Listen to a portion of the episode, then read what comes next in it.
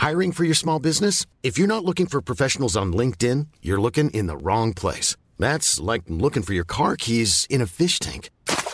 LinkedIn helps you hire professionals you can't find anywhere else, even those who aren't actively searching for a new job but might be open to the perfect role. In a given month, over 70% of LinkedIn users don't even visit other leading job sites. So start looking in the right place. With LinkedIn, you can hire professionals like a professional. Post your free job on linkedin.com slash spoken today. Heraldo Media Group presenta Sergio Sarmiento y Lupita Juárez. Información veraz y oportuna con un toque personal y humano.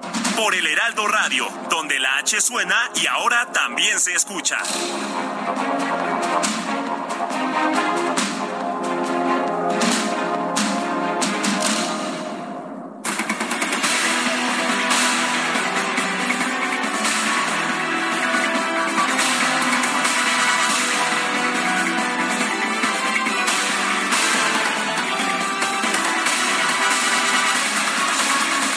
Este viernes pasado fue capturado Rafael Caro Quintero, el exmiembro del ya desaparecido cártel de Guadalajara, acusado por el asesinato de Enrique Quique Kiki Camarena. Eh, este Kiki Camarena, usted lo recordará, era un agente de la Agencia Antidrogas de los Estados Unidos, la Drug Enforcement Agent, quien fue asesinado en 1985. A través de un comunicado, la Secretaría de Marina señaló que un elemento canino, sí, un perro sabueso llamado Max, fue quien permitió encontrar la ubicación de Caro Quintero, quien se encontraba escondido en unos matorrales. El gobierno difundió un video en el cual se observa Caro Quintero vestido con una camisa azul con marcas de sudor, una gabardina de color marrón y sujetado por dos elementos de la Secretaría de Marina. La Fiscalía General de la República dio a conocer que el detenido fue internado en el Centro de Readaptación Social número uno del Altiplano. Esto es allá en Almoloya, en el Estado de México. Según una, una nota informativa de la Fiscalía, una vez que Rafael C. sea internado, se le notificará de inmediato al juez de causa el cumplimiento de la orden de detención referida para que dicha autoridad judicial fije fecha y hora para la audiencia correspondiente. En la misma será del conocimiento del reclamado lo que la autoridad jurisdiccional determine en este proceso a pesar de que pues ya tenía 69 años, de que había estado prisionero, había estado en la cárcel durante 28 años y pues huyendo constantemente en los últimos nueve años después de ser liberado por un juez en el 2013. Enrique Kiki Camarena seguía siendo uno de los hombres más buscados por el gobierno de los Estados Unidos. Esto por el homicidio de Enrique, el homicidio y tortura de Enrique Camarena ocurrido en 1985 en Guadalajara, Jalisco. Ese año fue detenido Caro Quintero en Costa Rica, pero el 9 de agosto del 2013 fue liberado por un amparo otorgado otorgado por ah, pues por un tribunal colegiado en el cual pues se le liberaba porque se determinaba que debió haber sido juzgado en el fuero común y no en el fuero federal por el homicidio de Camarena. La Suprema Corte de Justicia de la Nación ordenó de nuevo la detención, pero ya no encontraron a Caro Quintero. Este viernes pasado fue detenido nuevamente en este operativo eh, de manera, pues de manera paralela. Eh, fallecieron 14 marinos que viajaban en un helicóptero. Son las 7 de la mañana con 3 minutos, 7 con 3, hoy es lunes 18 de julio del 2022. Yo soy Sergio Sarmiento, quiero darle a usted la más cordial bienvenida a El Heraldo Radio. Lo invito a que se quede con nosotras para estar informado pero también puede pues permanecer aquí para pasar un rato agradable. Nos gusta darle el lado amable de la noticia la información, eh, nos gusta dárselo siempre y cuando la noticia lo permita. Bueno, pues eh, en otros temas, el presidente de la República, Andrés Manuel López Obrador, confirmó personalmente que el helicóptero que se desplomó el viernes pasado en Sinaloa formaba parte de los equipos que se utilizaron para apoyar en la captura de Rafael Caro Quintero dijo el presidente, lamento mucho la pérdida de 14 elementos de la Armada de México y deseo que se recupere el oficial que está herido de gravedad. Envío mi más sincero pésame y abrazo a sus familiares, compañeros y amigos. Me ha informado el secretario de Marina, José Rafael Ojeda Durán, que se ordenará una investigación para conocer las causas del desplome del helicóptero en el que viajaban cuando estaban por aterrizar en Los Mochis, Sinaloa luego de cumplir con la misión de respaldar a quienes ejecutaron la orden de aprehensión en contra de Rafael Caro Quintero. Eso es lo que publicó en sus redes sociales el presidente de la República. Bueno, pues la tarde de este viernes pasado, un helicóptero en el que viajaban 15 elementos de la Secretaría de Marina se desplomó en las inmediaciones del aeropuerto de Los Mochis, en el municipio de Ahome, en Sinaloa bueno, pues fueron 14 los elementos reportados reportados como fallecidos, uno, uno todavía pues lesionado de gravedad. El coordinador de Morena en la Cámara de Diputados, Ignacio Mier Velasco, prevé que en los próximos dos meses eh, se realicen intensos trabajos para sacar adelante la reforma electoral propuesta por el presidente Andrés Manuel López Obrador. El dirigente de Morena aseguró que en lo que resta de julio, agosto y septiembre se estará impulsando la propuesta para que varias fuerzas políticas acompañen esta propuesta. Dice que ha habido un buen entendimiento con estas fuerzas políticas. Estamos muy conscientes que a México le urge un cambio en el modelo democrático y sus herramientas de elección popular y representación. No podemos continuar con un órgano encargado de los comicios que represente más a los partidos que a la ciudadanía. Bueno, y el líder de Morena dejó en claro que pues el propósito de esta reforma es ah, atacar al INE. Dicho, dijo que en el INE hay unos consejeros más dedicados a atacar al partido mayoritario y al propio presidente de México que a resolver otros casos contrarios a la democracia. Son las siete, las siete de la mañana con siete minutos.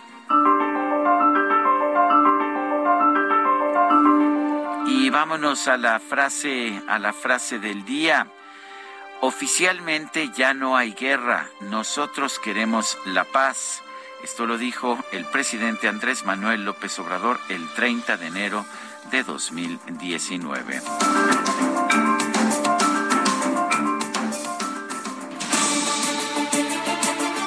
Bueno, y las preguntas, vamos a las preguntas. Este viernes pasado eh, preguntamos, eh, preguntamos en este espacio, eh, el viernes fue el viernes 16, ¿verdad?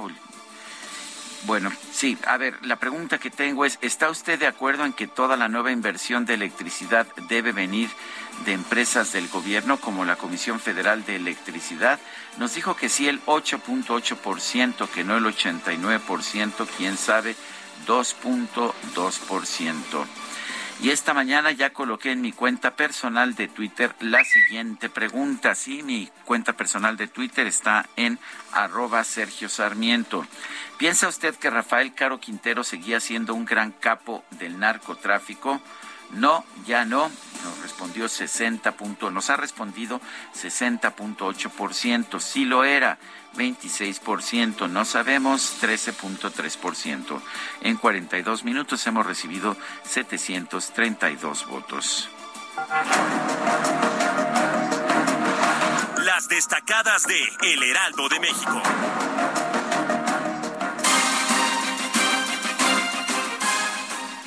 Bueno, ya llega la mera jefa de los Destacalovers, Itzel González. ¿Cómo estás, Itzel? ¿Qué nos tienes esta mañana? Muy buenos días, Sergio, queridos Destacalovers. Lunes 18 de julio, entonces el viernes fue quincena, el sábado y el domingo nos la acabamos y hoy lunes pues tenemos que venir a trabajar para esperar que acabe el mes y nos vuelvan a depositar. Quique ya cobró la tanda, la producción también ya, ya tuvo que pagar lo de la tanda. Híjole, andamos bien gastados, pero pues hay que trabajar lunes 18 de julio, así que comenzamos con las destacadas del Heraldo de México. En primera plana, director Carlos Velázquez, militares en retiro ayudan en limpia del Aeropuerto Internacional de la Ciudad de México. Los principales puestos de estructura fueron ocupados por almirantes para quitar a gente maliciosa, afirma el funcionario. País, temporada, calor enferma a 611 personas. Las altas temperaturas registradas este año generan deshidrataciones severas. Ciudad de México, Gas Bienestar retiran 580 mil tanques con daños. Son cilindros con fugas que se han chatarrizado para evitar incidentes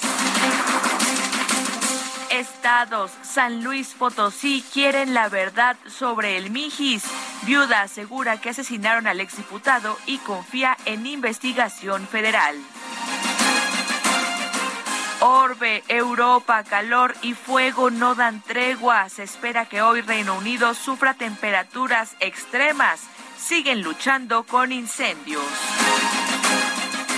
Meta, medio maratón de la Ciudad de México, remarcan trazado. Tres especialistas dan el visto, el visto bueno del recorrido a celebrarse en calles de la capital. Y finalmente, en mercados, aduanas en México utilizan las medidas de contención. En Nuevo Laredo realizan revisión al transporte de carga que pasa a Texas. Sergio, amigos, hasta aquí las destacadas del Heraldo. Feliz lunes. Muchas gracias, Itzel González. Son las 7 de la mañana con 11 minutos. Vamos a un resumen de la información más importante de este lunes 18 de julio de 2022. Elementos de la Secretaría de Marina y de la Fiscalía General de la República detuvieron el viernes pasado a Rafael Caro Quintero, ex líder y fundador del, del cártel de Guadalajara, cuando se encontraba en la comunidad de San Simón, en el municipio de Choice, en Sinaloa. Luego de la detención, Caro Quintero fue trasladado al penal del Altiplano en Almoloya de Juárez, en el Estado de México. Ahí se le notificó que está sujeto a un proceso de extradición a los Estados Unidos. El embajador de Estados Unidos en México, Ken Salazar, agradeció a la Secretaría de Marina y al Gobierno de México por la captura de Caro Quintero. Aseguró que este hecho representa una victoria en el marco del acuerdo bicentenario. Y el Procurador General de la Unión Americana, Merrick Garland, expresó también su agradecimiento a las autoridades mexicanas y confirmó que va a buscar la inmediata extradición de Caro Quintero para enfrentar cargos por secuestro, asesinato y tortura en agravio de un agente especial de la DEA. La Administración para el Control de Drogas de los Estados Unidos reveló que su equipo desplegado en México ayudó en la captura de Rafael Caro Quintero. Sin embargo, el embajador de la Unión Americana, Ken Salazar, aseguró que este fue un trabajo exclusivo del gobierno mexicano. Sí, el embajador desmiente a la propia DEA que dice que pues que ella estuvo detrás de esta detención. El viernes pasado se reportó el desplome de un helicóptero Black Hawk de la Secretaría de Marina en Los Mochis, Sinaloa. La dependencia informó que la aeronave transportaba a 15 personas, de las cuales 14 perdieron la vida y una resultó herida. El presidente de la República, Andrés Manuel López Obrador, dijo después que estos marinos estaban involucrados en las operaciones para capturar a Rafael Caro Quintero. Y bueno, distintos legisladores de oposición exigieron al gobierno federal aclarar las causas del desplome de este helicóptero de la Marina a fin de evitar especulaciones sobre un posible atentado o falta de mantenimiento. Estos legisladores también exigieron una explicación al gobierno federal sobre cómo se planeó la captura de Rafael Caro Quintero y la presunta participación de la Administración para el Control de Drogas de los Estados Unidos, la DEA. La Secretaría de Seguridad Pública de Sonora confirmó el hallazgo de cuatro cuerpos con huellas de violencia en la comunidad de San Carlos, en el municipio de Nuevo Guaymas. Y este fin de semana se dio a conocer el asesinato del médico pasante Eric David Andrade Ramírez. en el Hospital Integral de El Salto, el municipio de Pueblo Nuevo Durango, donde el joven prestaba su servicio social. Ante este caso, distintas asociaciones de médicos en formación hicieron un llamado a las universidades para que no ofrezcan plazas de servicio social en comunidades donde no es posible garantizar la seguridad de los pasantes. El gobernador de Nuevo León, Samuel García, anunció el nombramiento de Gerardo Palacios Pámanes como nuevo secretario de Seguridad del Estado tras la salida de Aldo Fassi. Oficialmente al doctor Gerardo Saúl Palacios Pámanes, nuevo secretario de Seguridad Pública. Aprovecho para mandar un fuerte abrazo a mi queridísimo amigo Aldo Fassi, que padece de leucemia y se va a someter a un tratamiento. Estoy seguro que va a salir avante y que muy pronto estaremos platicando de nuevo. Siempre bienvenido aquí al Nuevo Nuevo León. Teófilo Benítez, abogado de algunas de las víctimas del desplome de la línea 12 del metro, calificó como irrisorias las medidas cautelares dictadas en contra de los exfuncionarios imputados por este caso. La jefa de gobierno de la Ciudad de México, Claudia Sheinbaum, realizó una visita de fin de semana a Acapulco para participar en una conferencia de prensa de Morena sobre la reforma electoral del presidente López Obrador. Y el secretario de Gobernación, Adán Augusto López, realizó una visita a Jalisco, acompañado por el, regidor de Guadalajara, Carlos Lomelí. El funcionario advirtió que es muy probable que quien represente a Morena en 2024 gane las elecciones presidenciales. Piensan que le va a ganar a quien representa este movimiento, a quien vaya a representar el movimiento, seguramente va a ganar en 2024. Habrá colorcito guinda para mucho tiempo más en este, en este país. Las autoridades capitalinas informaron que 10 personas detenidas tras el enfrentamiento con la policía en la zona de Topilejo, en la alcaldía de Tlalpan, quedaron en prisión preventiva. Y el portavoz de la Fiscalía General de la Ciudad de México, Ulises Lara, informó que a cinco de los exfuncionarios imputados por el desplome de la línea 12 del metro se les prohibió salir del país sin autorización y la Fiscalía General de Justicia de la Ciudad de México presentó ante un juez la imputación a 10 personas señaladas como responsables de la posible comisión de los delitos de homicidio, lesiones y daño a la propiedad, todos culposos por haber sido identificados como los encargados de la realización de las obras del proyecto Metro en general y en el tramo colapsado. El secretario de Gobernación, Adán Augusto López, denunció que en distintos estados del país hay personas ajenas a su equipo de trabajo que realizan promoción indebida de su imagen con el objetivo de afectarlo ante el Instituto Nacional Electoral. Y este pasado fin de semana el presidente Andrés Manuel López Obrador realizó una gira de trabajo por los estados de Baja California Sur, Michoacán y Veracruz para visitar las plantas de fertilizantes en esas entidades ya eso ha quedado de manifiesto con la política neoliberal de comprar afuera lo que se consume en nuestro país. Nosotros tenemos que producir los energéticos y producir los alimentos, porque eso nos da independencia. El gobierno de la Ciudad de México informó que esta semana va a comenzar la aplicación de la segunda dosis de la vacuna contra el COVID-19 en menores de edad de 12 a 14 años. La Secretaría de Salud Federal señaló eh, señaló que en las últimas 24 horas se registraron 8.861 casos de COVID-19 en México y 13 muertes. Y vamos a regresar con el presidente López Obrador, quien dijo, quien dijo que México tiene niveles de inversión históricos a pesar de la crisis mundial. Destacó que Estados Unidos y Canadá se comprometieron a realizar inversiones millonarias en nuestro país Estamos recibiendo inversión extranjera como nunca. Es histórico lo que está llegando de inversión foránea a nuestro país. Y tenemos también hacia adelante compromisos de inversión. Ahora que fuimos a Estados Unidos hablábamos de obtener ya con proyectos muy definidos inversión para el sector energético de nuestro país, inversión estadounidense y canadiense por 40 mil millones de dólares.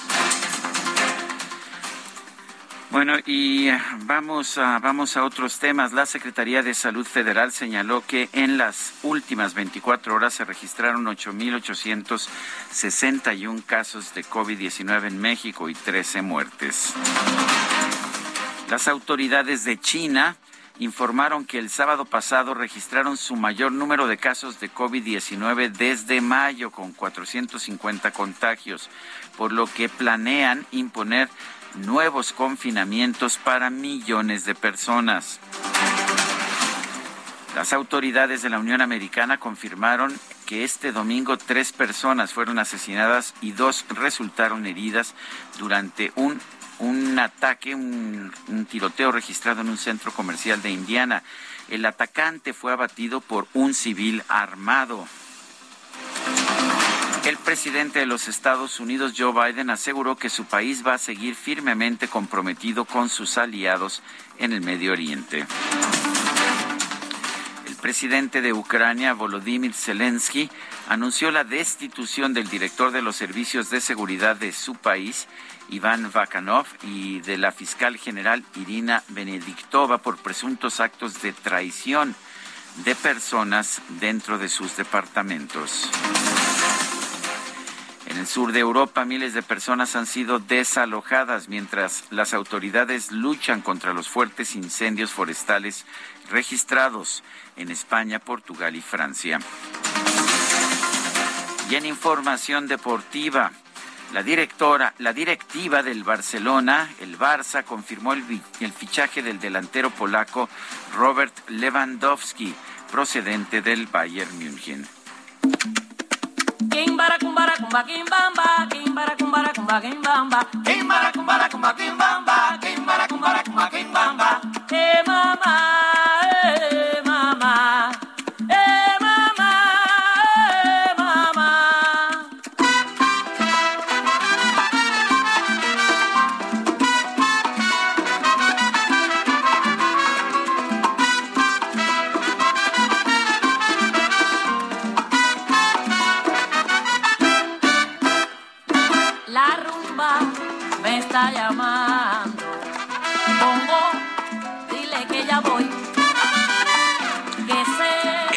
Efectivamente, estamos escuchando a la reina de la salsa, Celia Cruz.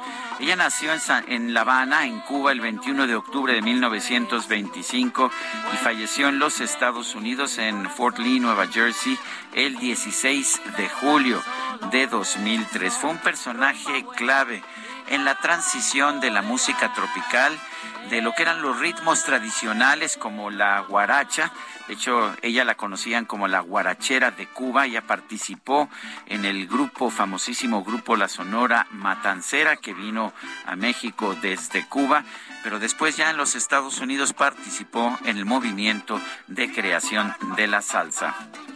Esto que estamos escuchando es Kimbara, Celia Cruz. La estamos recordando por el aniversario de su fallecimiento el 16 de julio de 2003 y fue el sábado el aniversario.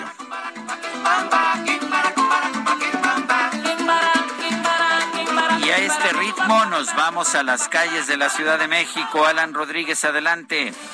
Hola, ¿qué tal Sergio? Amigos, muy buenos días. Nos encontramos en estos momentos en la estación del cablebús Línea 2 Constitución de 1917, donde a partir del día de ayer y hasta el próximo 23 eh, de julio se está llevando a cabo la primera parte de la revisión anual de este sistema de transporte. En este, por este motivo tenemos interrupción al sistema a partir de las estaciones de Jalapa hasta del metro Santa Marta y por este motivo pues se está llevando a cabo a lo largo de esta semana una revisión detallada a los cuatro sistemas de detención, verificación del torque de bridas, inspección del grupo motriz, sistema de frenos, sistema hidráulico y la polea principal. Por este motivo están apoyando eh, algunas eh, unidades del RTP que pasan por las estaciones afectadas y será a partir de la próxima semana del 24 al 31 cuando se estará llevando a cabo el cierre en la otra parte que es de la partir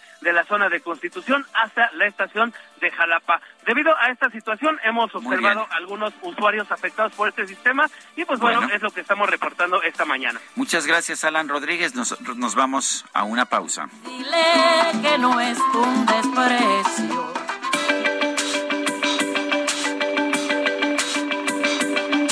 Sergio Sarmiento y Lupita Juárez quieren conocer tu opinión, tus comentarios o simplemente envía un saludo para ser más cálida esta mañana.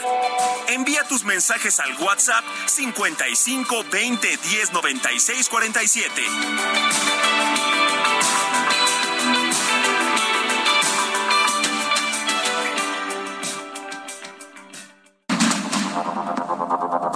Continuamos con Sergio Sarmiento y Lupita Juárez por el Heraldo Radio.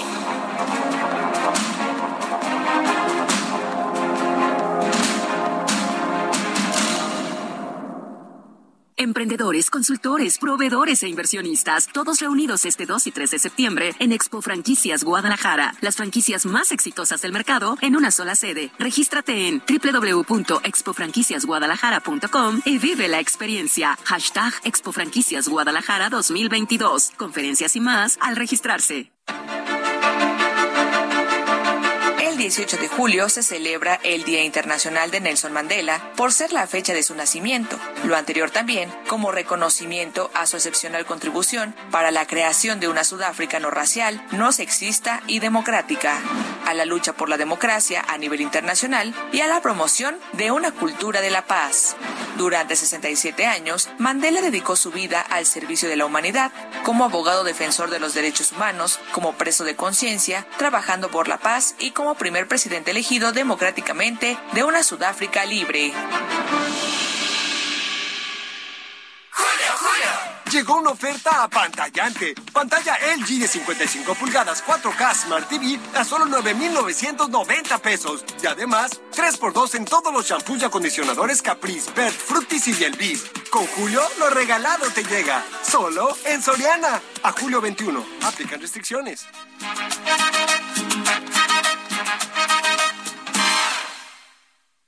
Todo aquel que piense que la vida es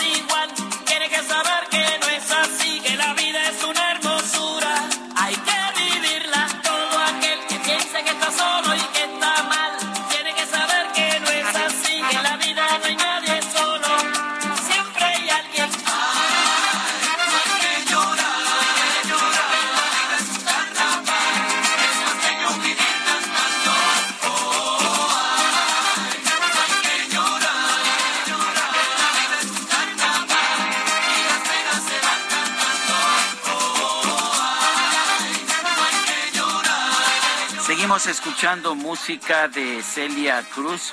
Celia Cruz tuvo varios, varios momentos de, de gran éxito en su carrera musical. El primero de ellos, bueno, empieza de hecho en Cuba con la Sonora Matancera, llega a México, que es donde se hace famosa internacionalmente con la misma Sonora Matancera y bueno, posteriormente se va a los Estados Unidos donde empieza esta transición hacia la música de salsa. Después pareció desaparecer casi con- con- por completo, pero en 1998 lanzó el disco Mi vida es cantar y ahí aparecía esta canción que estamos escuchando, La vida es un carnaval, que la lanzó nuevamente a la fama. Sí, esto en 1998, pocos años antes de su fallecimiento en 2003. Estamos escuchando a Celia Cruz, uno de los grandes referentes de la música, de la música tropical, porque pues no fue solamente la salsa. Sí, Celia Cruz aquí en el Heraldo Radio.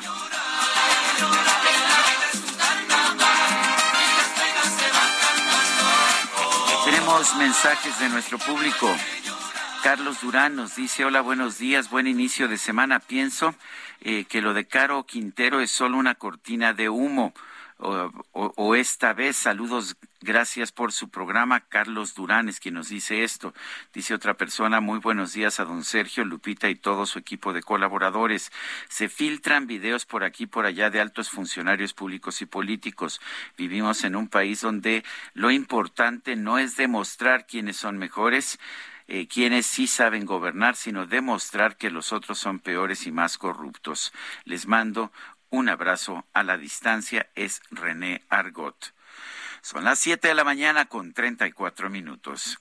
¡Julio, Julio! Llegó una oferta muy fresca. Aprovecha que la carne de res para asar está a 154.90 el kilo. Sí, a solo 154.90. Y el plátano a 18.80 el kilo. Sí, a solo 18.80. Con Julio lo regalado te llega. Solo en Soriana. A julio 18. Aplican restricciones. Válido en Hiper y Super.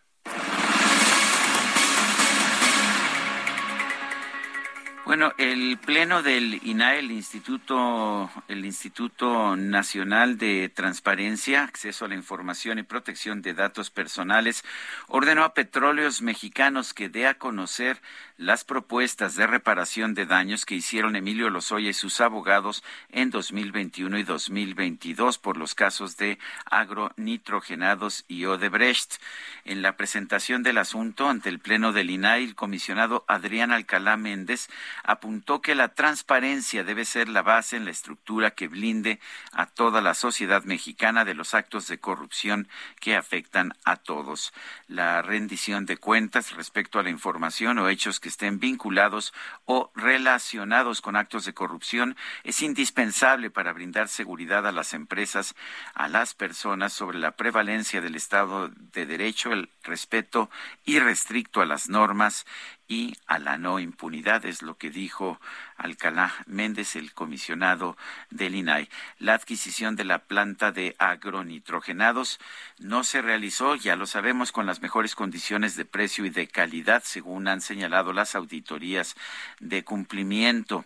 Eh, eh, sabemos también que un juez federal giró una orden de aprehensión en contra del exdirector de Pemex, quien fue detenido en España, imputado por el pago de sobornos y está enfrentando un proceso, pero sabemos también que se han hecho propuestas por parte de la defensa de Emilio Lozoya eh, para reparar el daño que éste causó y sin embargo no conocemos los detalles de estas propuestas. El INAI dice que los ciudadanos tenemos derecho a conocerlas.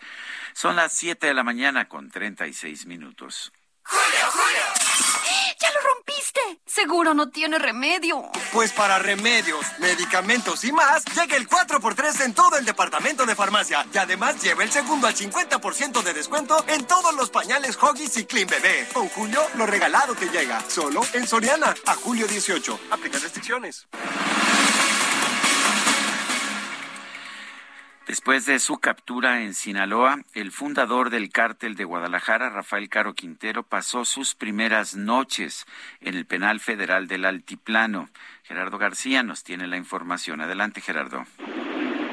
Muy buenos días, Sergio. Saludar también al auditorio y sin algún otro dispositivo especial y en calma es como ha transcurrido la seguridad en el penal de El Altiplano en Almoloya de Juárez, esto en el Estado de México, tras el ingreso de Rafael Caro Quintero, fundador del cártel de Guadalajara, quien pasó su tercera ya noche en una celda en este lugar. En el Ceperezo 1 se mantienen los patrullajes habituales por parte de los elementos de la Guardia Nacional, así como del área de prevención federal. Estos grupos realizaron entre el sábado y el domingo rondines permanentes en el perímetro del penal de máxima seguridad sin mayores contratiempos y estableciéndose por momentos eh, a un costado de la entrada principal. Los habitantes de la comunidad aledaña han podido realizar sus actividades cotidianas de manera normal, incluso el ir y venir de los autos han sido escasos y no se observa algo irregular. Este fin de semana eh, acudió un notificador de la Fiscalía General de la República, la PGR, para informar al narcotraficante sobre esta solicitud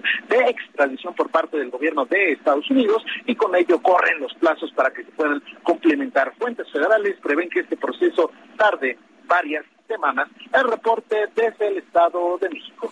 Gerardo García, muchísimas gracias.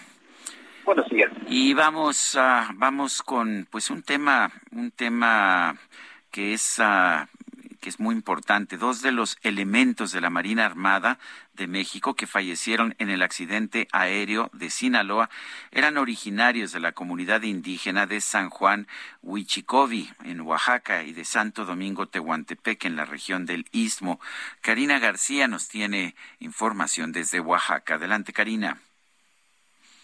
Gracias, Sergio. Buenos días. Dos oaxaqueños efectivamente perdieron la vida en el desplome de un helicóptero de la Secretaría de Marina tras participar en la captura de Rafael Caro Quintero el pasado fin de semana. Luis Donaldo era originario de San Juan Huichicobi, en la zona norte del istmo de Tehuantepec. Sus amigos y familiares lo recuerdan como un joven dinámico, quien desde muy temprana edad buscó incorporarse a las Fuerzas Armadas. Se esperaba que su cuerpo llegara este domingo para eh, pues dar eh, sepultura. Sus familiares eh, señalaron que también ofrecerán una misa de cuerpo presente. Por otro lado, Noé Torres Flores era originario de Tehuantepec y su nombre también apareció entre los 14 fallecidos por la caída del helicóptero. Sus hermanas Edith, Noemí, Ruth, Esther y su papá Noé Torres pidieron a la población acompañar pues el día de ayer 17 de julio al cortejo fúnebre. Esperan que, eh, esperaban que llegara el día de ayer, sin embargo, hasta la noche, precisamente este domingo, el cuerpo aún no había arribado a este municipio. En este sentido, comentarles que Noé tenía 32 años y eligió la carrera militar apenas hace nueve meses, pues su mamá también falleció por enfermedad. Eh, pues es el reporte, Sergio, desde Oaxaca. Pues Karina García, gracias por, por esta información. Es importante eh, que tengamos rostros y nombres y que conozcamos que quienes fallecieron en este accidente de helicóptero no son simples estadísticas. tú nos ayudas mucho en eso, Karina. Gracias y un fuerte abrazo. Muy buenos días. Gracias. Bueno, sí, eh, la verdad es que no ha quedado muy clara cuál fue la pues la intervención de ese helicóptero, de esos marinos que volaban en el helicóptero en el operativo de captura de Rafael Caro Quintero. Va a ser muy importante que las autoridades del gobierno federal o la propia Secretaría de Marina revelen eh, pues pues cómo, cómo ocurrió este accidente. No es el primero, han ocurrido varios accidentes de helicópteros del gobierno en los últimos años, pero además cómo estaba involucrado este equipo de marinos en la captura de Rafael Caro Quintero. Eh, de hecho, eso es lo que están pidiendo eso es lo que están pidiendo algunos legisladores federales que han pedido una explicación al gobierno de México sobre cómo se planeó esta captura y cómo, cómo quién participó. Vimos, por ejemplo, ayer que por una parte la directora de la DEA dijo que la DEA había participado y por otra parte al embajador Ken Salazar negando que eso hubiera ocurrido. En la línea telefónica está Germán Martínez, integrante del Grupo Plural en el Senado de la República. Eh, Germán Martínez, ¿cómo estás? Buenos días. Cuéntanos, eh, ¿qué están solicitando ustedes? ¿Qué tipo de información eh, necesitan saber, necesitamos saber los ciudadanos que no conocemos? Sí, Sergio, muy buenos días. Eh, la verdad, lo primero que, quiero decir es que es una buena noticia la captura de, un narcotraficante como Caro Quintero. Y lo segundo que quiero decir, quizá debió haber sido lo primero, pues es el, el pesar por las víctimas, 14 marinos muertos que nosotros demandamos y eso es lo que primero preguntaría yo si eh, tuviera yo al secretario de la Marina enfrente en, en el Senado es si esos 14 marinos, sus familias, sus descendientes tienen cobertura de seguridad social plena y de por vida. Eh, lo mismo que podemos hacer como, como mexicanos es eh, darles eso a, a los marinos fallecidos. Y lo segundo sí es lo que tú estás. ¿En qué condiciones operan nuestras Fuerzas Armadas con la DEA? Si la DEA participó o no participó, a mí no me informa Ken Salazar. Ken Salazar le informa a Estados Unidos. Ken Salazar no me informa de si participó la DEA o no. Ken Salazar no me informa si participó o, o, no participó las Fuerzas Armadas Mexicanas en la captura. Ken Salazar es el embajador de Estados Unidos. A mí me informa el gobierno de México si se apoyó o no en la DEA. Y en ese sentido es necesario aclarar si la DEA se coordina o se subordina, si la DEA eh, subordina o coordina a los marinos o a los militares mexicanos. Esto es muy importante porque eh, en ese sentido, si se coordina muy bien, debemos cooperar con Estados Unidos y Estados Unidos cooperar con nosotros en la seguridad. Pero si los soldados y los marinos mexicanos se subordinan a las instrucciones de la DEA, estamos con todas sus letras cediendo soberanía. El, ah, coincido contigo que esta captura es un es un buen es un buen triunfo el, ah, y que que Ken Salazar no nos puede no nos puede eh, informar a nosotros. La gran pregunta es eh, debe un gobierno informar sobre operativos que lleva a cabo para capturar a criminales eh, poderosos o este tipo de información pues resulta al final una pues un apoyo a los criminales que se enteran de cómo está operando el gobierno mexicano. No, efectivamente, nosotros debemos el Senado de la República que aprueba la estrategia de seguridad nacional en México, esa es facultad constitucional que tiene el Senado. Solo preguntaría por políticas públicas generales, no por objetivos específicos ni por eh, eh, eh, estrategias y tácticas puntuales. No, bajo ninguna circunstancia. No, no, no pedimos eso en el Senado para que se enteren públicamente los criminales. No, solo sobre políticas públicas generales y también nosotros eh, eh pediríamos al Poder Judicial eh, que, que, se haga una revisión de por qué se liberó así en aquel tiempo, hace el sexenio pasado, hace ocho o nueve años, a, a, Caro Quintero en el Poder Judicial. El, Poder Judicial también tiene eh, puntos perdidos, corrupción, eh, que, que se debe revisar. Y eso también lo debe analizar eh, el, el, Senado de la República. No hay una información clara. Entonces, digo yo, de por qué eh, es, eh, ese helicóptero y qué está haciendo en materia general. Segundo, eh, quiero que las víctimas, insisto, los marinos queden sus familias cubiertas con seguridad social y educación de por vida. Tercero, los jueces. Los jueces deben ser revisada su actuación. Y cuarto, hoy al final de su columna en el financiero dice que Caro Quintero financió campañas electorales.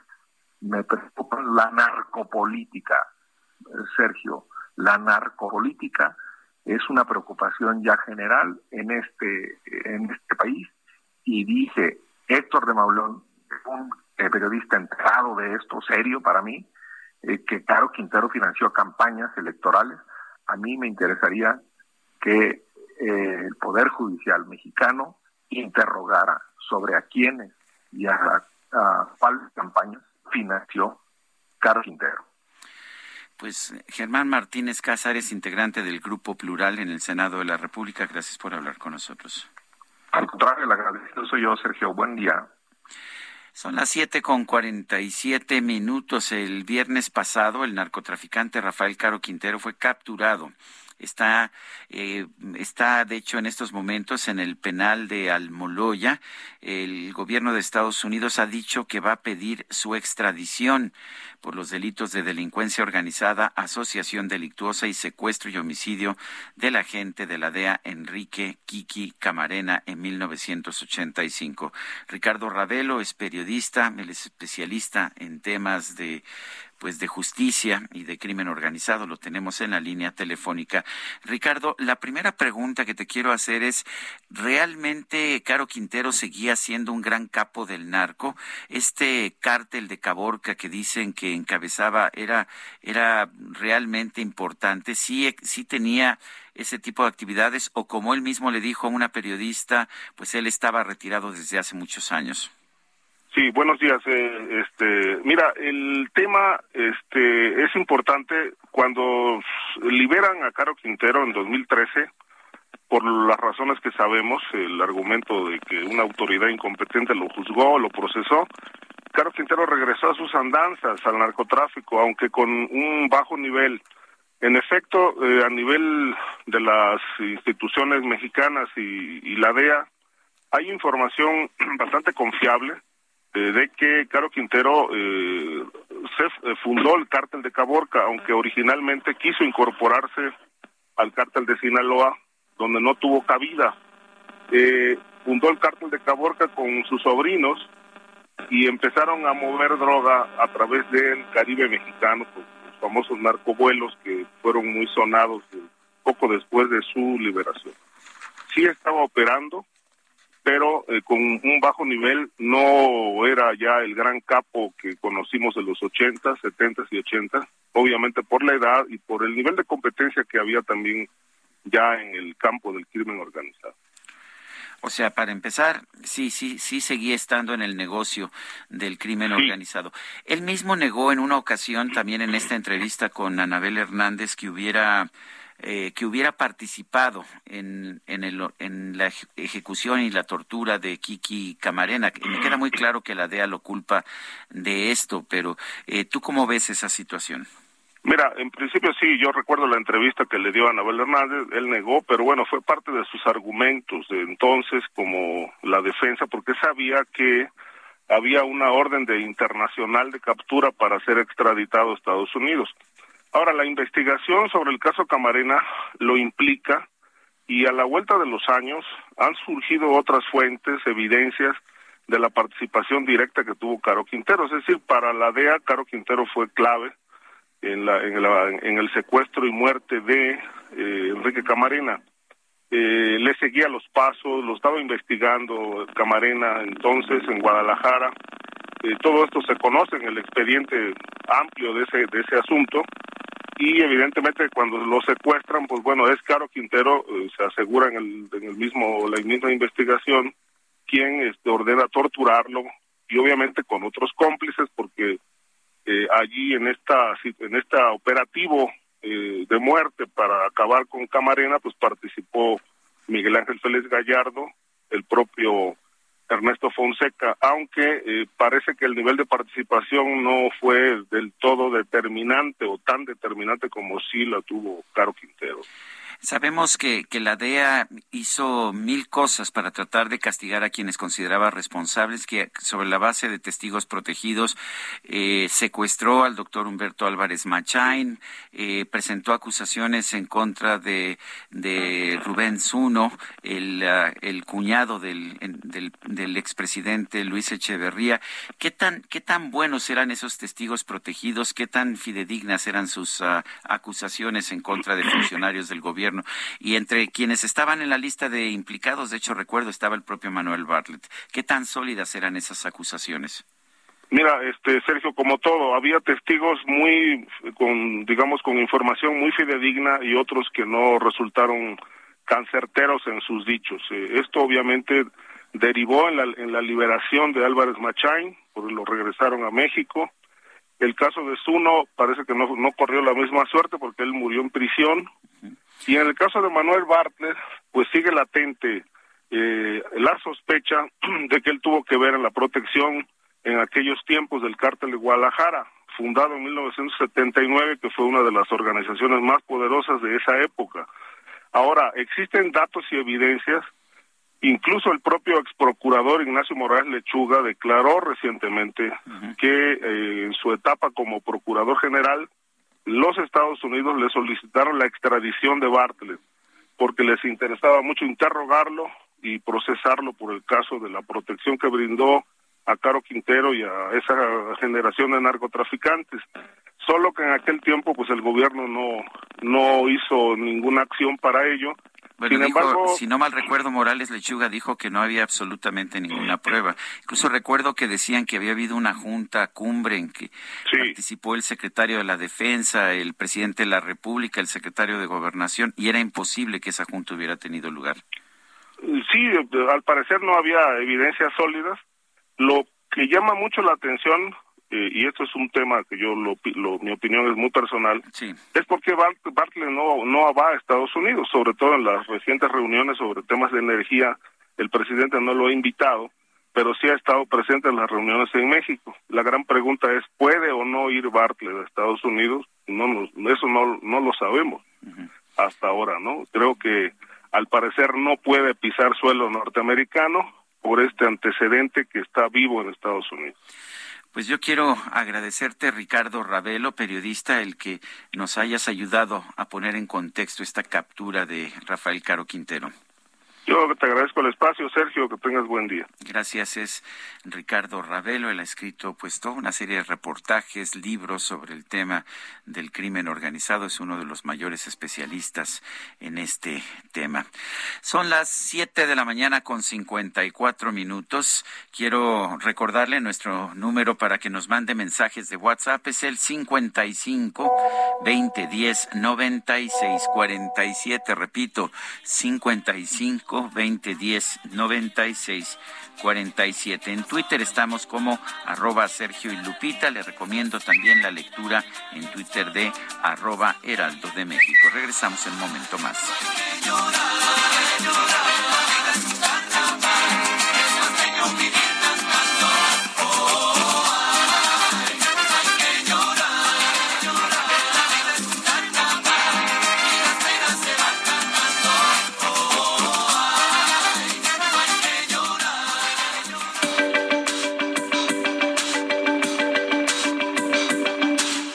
Sarmiento y Lupita Juárez quieren conocer tu opinión, tus comentarios o simplemente envía un saludo para hacer más cálida esta mañana. Envía tus mensajes al WhatsApp 55 20 10 96 47.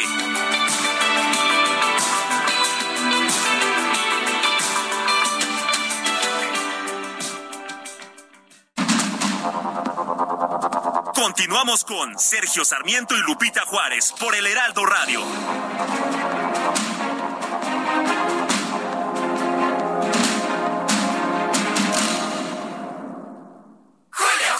Llegó una oferta que está de wow y de miau. 3x2 en todo el departamento de mascotas. Y además 3x2 en todas las galletas, café, sustitutos de cremas para café y en todos los cereales y barras Kellogg's. Con Julio, lo regalado te llega. Solo en Soriana. A julio 21. Aplica restricciones.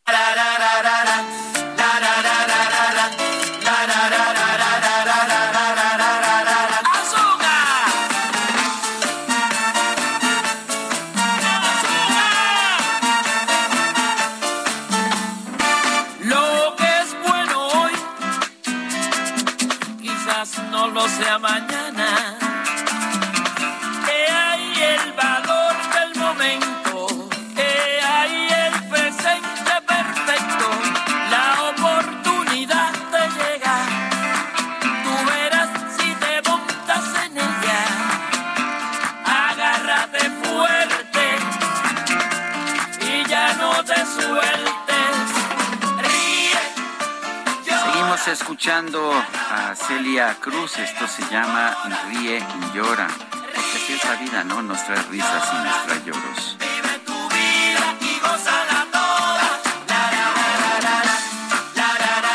Celia Cruz me gusta por muchas razones. Me gusta su ritmo, siempre me gustó su enjundia, la forma en que cantaba, pero también su filosofía. Su filosofía siempre me pareció de las mejores que nos ofrece la música.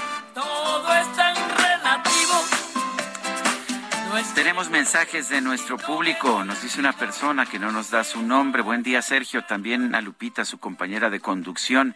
Mi humilde opinión que hacía la pregunta que usted hace sobre Caro Quintero carece de sentido porque este señor Caro Quintero ya ni siquiera se le mencionaba. Ustedes lo revivieron. La gente o el público ignora el contenido de su pregunta, principalmente las últimas generaciones. Bueno, pues la pregunta creo que es una pregunta que hay que hacer, eh, si tenía o no eh, todavía una pues una responsabilidad importante, si era un narco importante, Rafael Caro Quintero, no me arrepiento de haber hecho la pregunta, pero bueno, respeto mucho su punto de vista. Dice otra persona, mucho me temo que la muerte de esos marinos es producto de la mal llamada austeridad republicana. Hay muchas muertes provocadas por ahorrar en mantenimiento en muchos rubros, principalmente en medicinas, equipo médico e instalaciones de Pemex, por solo mencionar algunas. Tienen que explicar el mantenimiento del helicóptero saludos cordiales a todo su equipo. Atentamente, Javier Cruz. Dice otra persona, estuvo bueno el acuerdo de Biden con Obrador para entregar a alguien en conjunto con la DEA, como en los buenos tiempos de los neoliberales que critica. Es Víctor que nos manda su mensaje desde Coacalco. Son las ocho de la mañana con tres minutos. Julio, Yo la vida me la tomo a la ligera. Pues para que te tomes algo ligero, llega el 3x2 en todos los yogurts Danone, Alpura y Santa Clara, y en todos los quesos empacados. Además, 3x2 en todo el departamento de congelados. Con Julio, lo regalado te llega. Solo en Soriana. A julio 19. Aplican restricciones. El pronóstico del tiempo con Sergio Sarmiento y Lupita Juárez.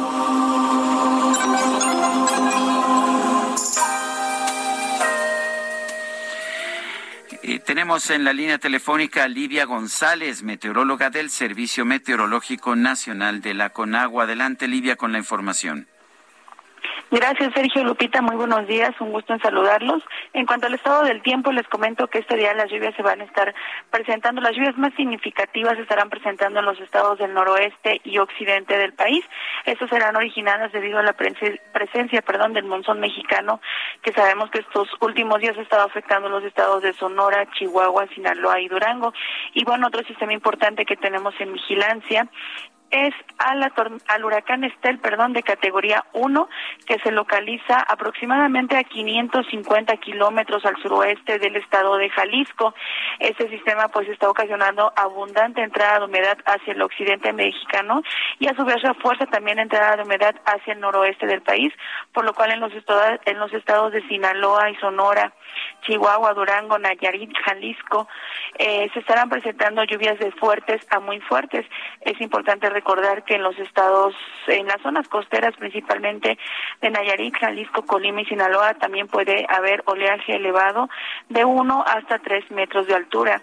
Eh, las bandas nubosas de Estel también estarán alcanzando el estado de Baja California Sur, donde en, el, donde en el sur de dicho estado también pueden presentarse intervalos de chubascos y este oleaje elevado. De igual manera en el centro y sur del país la abundante entrada de humedad del Océano Pacífico y tenemos también presencia de eh, inestabilidad en la atmósfera superior, lo cual estará reforzando el potencial de lluvias hacia, esta, hacia estas regiones, incluyendo al Valle de México. Por otro lado, tenemos eh, el acercamiento de la onda tropical número 13 que estará afectando a la península de Yucatán y paulatinamente al sureste mexicano, ocasionando en esas regiones lluvias eh, puntuales fuertes con descargas eléctricas. Finalmente, les comento que aquí en la Ciudad de México, este día nuevamente estamos eh, esperando lluvias puntuales fuertes. Estas podrían presentarse nuevamente hacia la tarde y noche de este día. Les recomendamos estar atentos Van a prevalecer condiciones de cielo nublado con algunos eh, intervalos de sol y la temperatura máxima que estamos pronosticando para este día es de 22 a 24 grados Celsius, Sergio. Bueno, pues gracias Livia González por esta información. Un fuerte abrazo. Igualmente, buen día. Son las ocho con siete. Morena en la Cámara de Diputados se está preparando para trabajar en los próximos dos meses para avanzar en la difusión de la reforma electoral que ha propuesto el presidente López Obrador. Elia Castillo nos tiene el reporte. Adelante, Elia. Muy buenos días, Sergio. Te saludo con gusto. Bueno, pues así es, a pesar de esta moratoria constitucional que anunció la oposición, por lo menos la que integra Va por México, que es PAN, PRI, PRD, bueno, pues Morena se alista para que lo que resta de julio, así como agosto y septiembre, los legisladores realicen un intenso trabajo de promoción, discusión, análisis y convencimiento sobre las presuntas bondades de la reforma electoral para impulsar la propuesta y lograr que las otras fuerzas políticas la acompañen. Esto lo aseguró el coordinador de los diputados federales de Morena, Ignacio Mier. El líder parlamentario aseguró que ha, habido un buen entendimiento entre eh, pues, entre algunos de los grupos parlamentarios para comenzar el análisis y discusión en los foros de Parlamento abierto, pero dijo que no solo es un, eh, o que esto es solo un primer paso y no se van a cansar de dialogar y platicar con todas y todos eh, los ciudadanos para eh, pues platicarles sobre las bondades de la reforma electoral enviada por el presidente Andrés Manuel López Obrador el pasado 28 de abril. Te comento, Sergio, que el, legislador por Puebla pues consideró como una buena decisión la apertura que ha habido de eh, muchos sectores y organismos para avanzar en la discusión de esta reforma electoral. Dijo que esto habla bien de la reforma y de la necesidad eh, que tiene el país de contar con mejores herramientas para fortalecer su democracia. Recordemos, Sergio, que desde el pasado 4 de julio los morenistas ya realizan asambleas informativas en los 300 distritos electoral, eh, federales, electorales, en los principales municipios, así como en cuatro principales regiones del país. Y bueno, también ayer adelantaron que realizarán ya estas eh, asambleas informativas en universidades públicas y privadas. Así que bueno, ellos se alistan para eh, pues avanzar en la difusión de la reforma. Sin embargo, bueno, la oposición se mantiene firme, por lo menos hasta el momento, en esta moratoria constitucional para no aprobar ninguna reforma que tenga que modificar la Constitución y mucho menos enviada por el presidente Andrés Manuel López Obrador. Este es el reporte que te tengo. Pues Elia Castillo, muchas gracias por esta información. Muy buenos días. Son las ocho de la mañana con nueve minutos. Eh, Grupo Vidanta, un conglomerado mexicano de hoteles y centros turísticos, anuncia en un desplegado que ha demandado a la Asociación Civil Mexicanos contra la Corrupción y la Impunidad. Vidanta sostiene que solamente sirve al mercado privado y que nunca ha trabajado con gobiernos federales ni locales, por lo que no le vende compra ni le construye entidades gubernamentales. Este conglomerado responde así una investigación de MCCI en la que menciona que Vidanta ha recibido en el sexenio de Andrés Manuel López Obrador ampliaciones hasta por 15 años en tres concesiones de playa. Esto además de permisos para echar a navegar un crucero, ampliar a seis kilómetros un teleférico, utilizar un camino costero y explotar un acuífero. Esto todo ante la amistad eh, del presidente con Daniel Chávez, fundador del consorcio. Vidanta considera que este artículo, publicado como El amigo de AMLO y sus concesiones, no es informativo y distorsiona los datos sobre trámites legales, haciéndolos pasar como corruptos. Como respuesta a este acto de manipulación de la verdad, Grupo Vidanta, Daniel Chávez Morán e Iván Chávez Saúl decidieron demandar exigen por la vía judicial una rectificación, una disculpa, una disculpa pública y una declaración reparatoria. Vidante enumera una lista de lo que considera son las diez distorsiones y falsedades de mexicanos contra la corrupción e impunidad, con sus respectivas aclaraciones a cada punto y detalla que todo ha sido debidamente integrado y acreditado con los documentos correspondientes. Son las ocho de la mañana con once minutos. El huracán categoría 1 Estel afectará al estado de Jalisco. Mayeli Mariscal, adelante con tu información.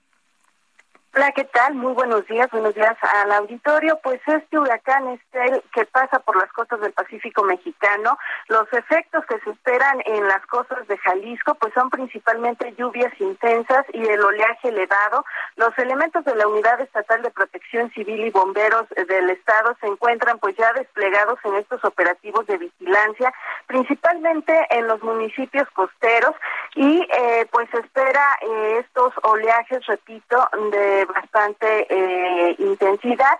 Durante las próximas horas se esperan lluvias intensas de 75 a 150 milímetros en regiones de Jalisco y Nayarit.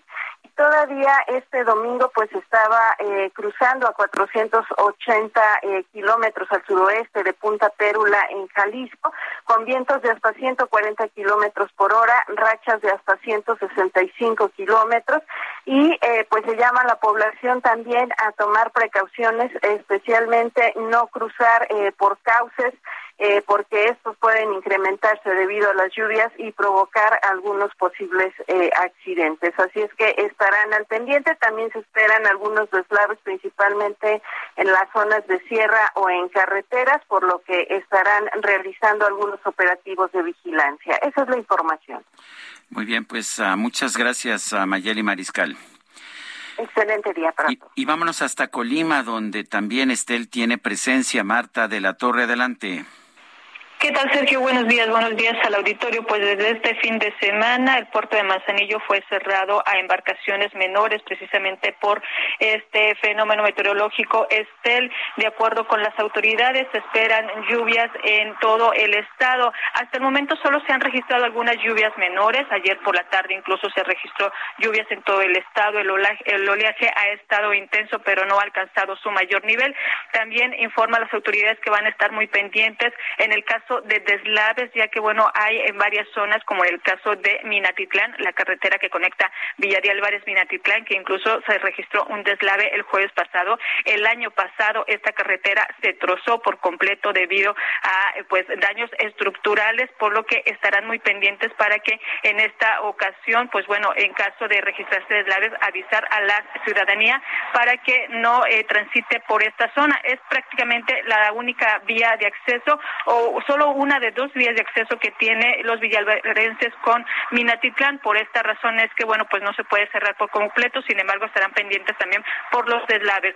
Por lo pronto, se reporta por parte de las autoridades de protección civil, tanto estatal como de los municipios, que ya están en alerta para, eh, pues, hacer frente a cualquier contingencia. El reporte, Sergio. Muchas gracias a Marta de la Torre por esta información. Son las 8 de la mañana con 14 minutos.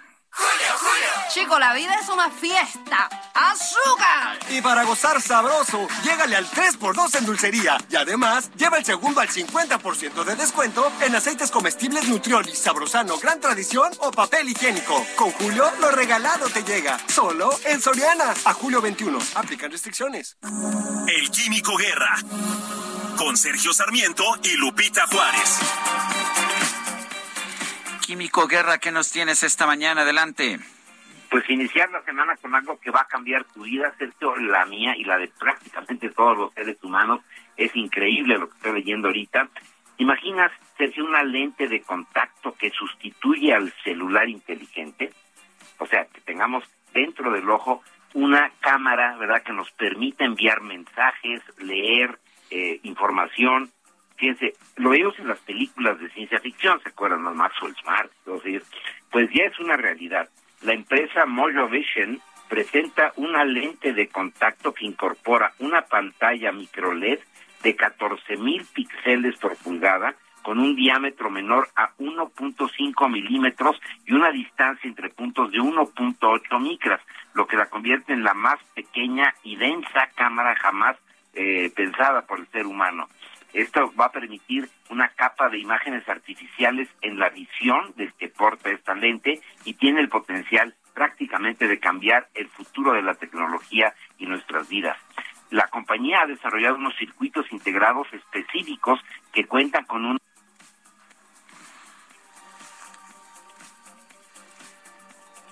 Parece que perdimos a perdimos a Luis Manuel en guerra. Vamos a ver si lo podemos uh, si lo podemos eh, reconectar o, vamos con la siguiente este, producción. Vamos, vamos con la siguiente nota mientras tratamos de reconectar al químico Guerra y vamos a los especiales de la silla rota. Los especiales de la silla rota.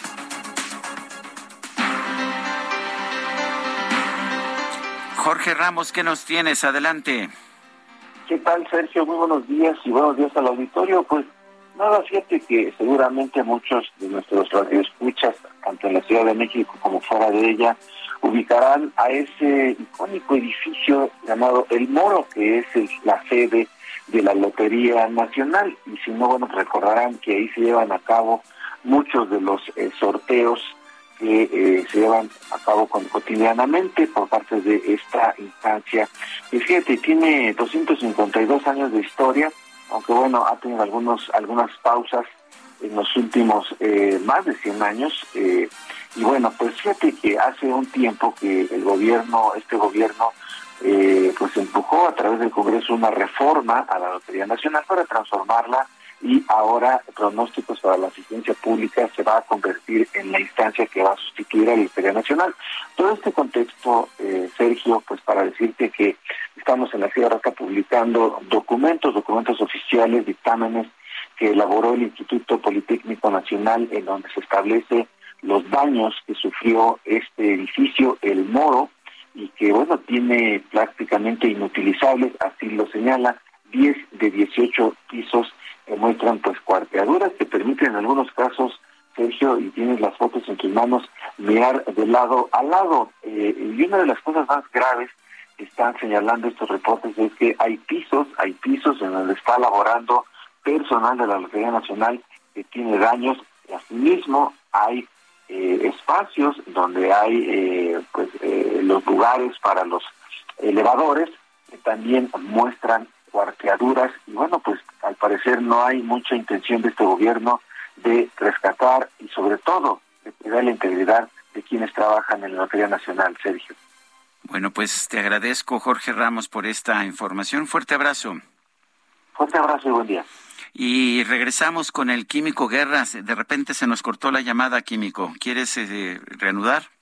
Sí, desde luego que sí. Bueno, la tecnología, como vemos a veces, no tiene palabra, pero la tecnología está avanzando a velocidades extraordinarias. Te comentaba de una lente de contacto, Sergio, que va a sustituir prácticamente al teléfono celular. Eh, una pantalla de microLED de 14 mil píxeles por pulgada con un diámetro menor a 1.5 milímetros, una, un procesador, fíjate, con una frecuencia de 5 gigahertz que recoge los datos de los sensores de la lente y envían el contenido de realidad aumentada a la pantalla microLED. Este, eh, esta lente tiene además incorporado un acelerómetro, un giroscopio y un magnetómetro configurados a la medida y tiene adentro microbaterías, microbaterías de grado médico y un circuito integrado. Prácticamente vamos a tener una realidad aumentada en el ojo, vamos a poder recibir datos, imágenes, eh, simplemente a través de nuestro lente de contacto. Tiene una interfase única y que es intuitiva, que va aprendiendo y permite a los que están usando estas lentes, Sergio, acceder y fíjate, y seleccionar contenidos solo con el movimiento natural de los ojos. Es algo verdaderamente impresionante lo que se ha podido eh, minimizar, digamos, eh, eh, hacerlo micro en esta lente y que tiene una capacidad de que cambien la vida de las personas con problemas de visión sobre todo. Y este esta lente se da a conocer precisamente este lunes y se va a comercializar muy pronto y las posibilidades de este invento son realmente pues inimaginables, revolucionarias. Sergio, va a cambiar prácticamente nuestra vida. Una lente de contacto que tiene un microprocesador que nos permite tener eh, la realidad aumentada, pero sobre todo se, se, va uno a capacitar, digamos, se va uno a ir entrenando de que con el movimiento de los ojos va a poder poderle dar órdenes a esta cámara, a este teléfono inteligente que vamos a tener dentro de los ojos, Sergio. Pues qué interesante, realmente, cómo la tecnología es el verdadero cambio. Como siempre, Químico Guerra, fuerte abrazo. Igualmente, buen inicio de semana, Sergio. La Fiscalía General de Justicia de la Ciudad de México informó que las 10 personas detenidas en el operativo de San Miguel Topilejo en la alcaldía Tlalpan quedaron, quedaron tras las rejas, están siendo procesadas. Carlos Navarro, cuéntanos. Buenos días, Sergio. Te saludo con gusto a ti, al auditorio, y te comento que las 10 personas detenidas en el operativo de San Miguel Topilejo quedaron tras las rejas. La Fiscalía General de Justicia de la Ciudad de México informó que obtuvo de un juez de control la medida cautelar de prisión preventiva oficiosa para 10 hombres por su probable participación en los delitos de secuestro, tentativa de homicidio contra la salud, posesión de armas de fuego en su modalidad de acopio y posesión de cartuchos. Por lo que respecta a los ilícitos de posesión de cargadores, cohecho y asociación delictuosa, el juzgador les impuso la prisión preventiva justificada. En la celebración de la audiencia inicial, el impartidor de justicia calificó de legales las detenciones, por lo que la gente del Ministerio Público de la Coordinación General de Investigación de Delitos de Alto Impacto formuló las imputaciones correspondientes. Comentarte que la defensa de los individuos en tanto solicitó la duplicidad del término constitucional, esto para resolver su situación jurídica, la cual fue otorgada y la audiencia de continuación se fijó para el próximo 19 de julio. Sergio, la información que te tengo. Pues muchas gracias, muchas gracias por este reporte, Carlos. Bueno, esta mañana el presidente de la República, Andrés Manuel López Obrador, lamentó la pérdida de 14 marinos al desplomarse un helicóptero después de la captura de Rafael Caro Quintero. Dijo que la Marina apoyó a la Fiscalía para ejecutar la orden de aprehensión y reiteró que la DEA no tuvo injerencia directa. Vamos a escuchar lo que dijo el presidente. No lo ubicó la DEA y le dijo a la Marina. No, no, no. Este, y mucho menos elementos. Ya no es como antes, pues. Pues son este, informaciones eh, no veraces, pero afortunadamente el embajador aclaró. Creo que la directora de la DEA hizo una declaración. Sí, publicó un comunicado. Sí, y eso fue lo que eh, originó la versión de que habían participado y la información que me transmitió el almirante fue en el sentido de que no hubo esa participación bueno, pues son las palabras del presidente de la República. Ocho de la mañana con veinticuatro minutos. Le recuerdo nuestro número para que nos mande mensajes por WhatsApp. Es el 55 2010 96 47. En Twitter, arroba Sergio y Lupita. Y también en Twitter le recomiendo Heraldo de México, arroba Heraldo de México. Vamos a una pausa y regresamos quizás no lo sea mañana. Que hay el valor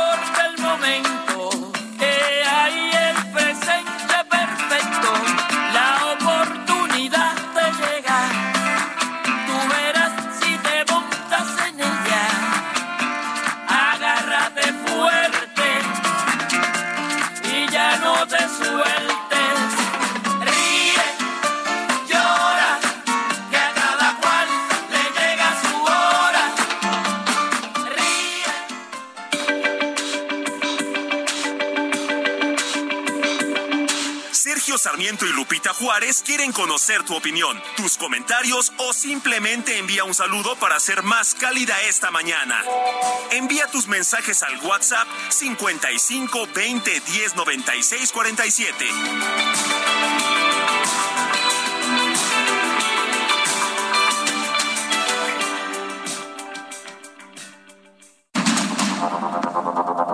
Continuamos con Sergio Sarmiento y Lupita Juárez por el Heraldo Radio.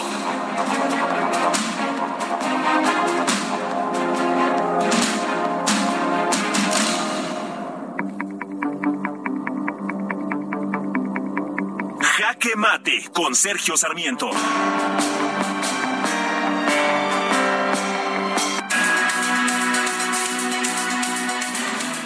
No podemos escatimar los aplausos a las fuerzas de la Marina que detuvieron a Rafael Caro Quintero.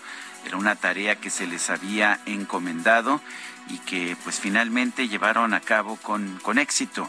Lograron capturar a Caro Quintero sin disparar un solo tiro. No hay ningún indicio realmente de que Caro Quintero eh, represente en este momento un capo de del narcotráfico tan importante como lo llegó a ser en los años 80 cuando participaba en el cártel de Guadalajara. Caro Quintero fue detenido pues solo, estaba escondido entre unos matorrales, eh, no parecía ni listo ni dispuesto a defenderse, no tenía sicarios ni escoltas que lo estuvieran acompañando, pues muy lejos esto de la idea que tenemos de los sicarios, de los narcotraficantes importantes que se nos ha dado a conocer en otros tiempos. Vale la pena señalar, sin embargo, que pues las fuerzas de seguridad del Estado están cumpliendo con su responsabilidad. Caro Quintero tenía una orden de aprehensión, se le acusa de haber participado en el homicidio de Enrique Camarena ya en 1985, un agente de la DEA que fue pues que fue secuestrado, que fue torturado, que fue ejecutado por un grupo de narcotraficantes molestos por la captura por parte del ejército de un campo enorme de marihuana, el llamado Rancho El Búfalo, que era propiedad del propio Caro Quintero. Pero me pregunto yo, ¿por qué nos ha dicho tantas veces el presidente de la República que ya no hay una guerra contra las drogas si lo que estamos viendo es que se mantienen las acciones de esta guerra contra las drogas? Se hizo bien y hay que aplaudirlo, la detención de Rafael Caro Quintero, pero no hay ningún indicio, por otra parte, de que esta guerra contra las drogas que el presidente dijo ya había acabado haya terminado realmente. Yo soy Sergio Sarmiento y lo invito a reflexionar.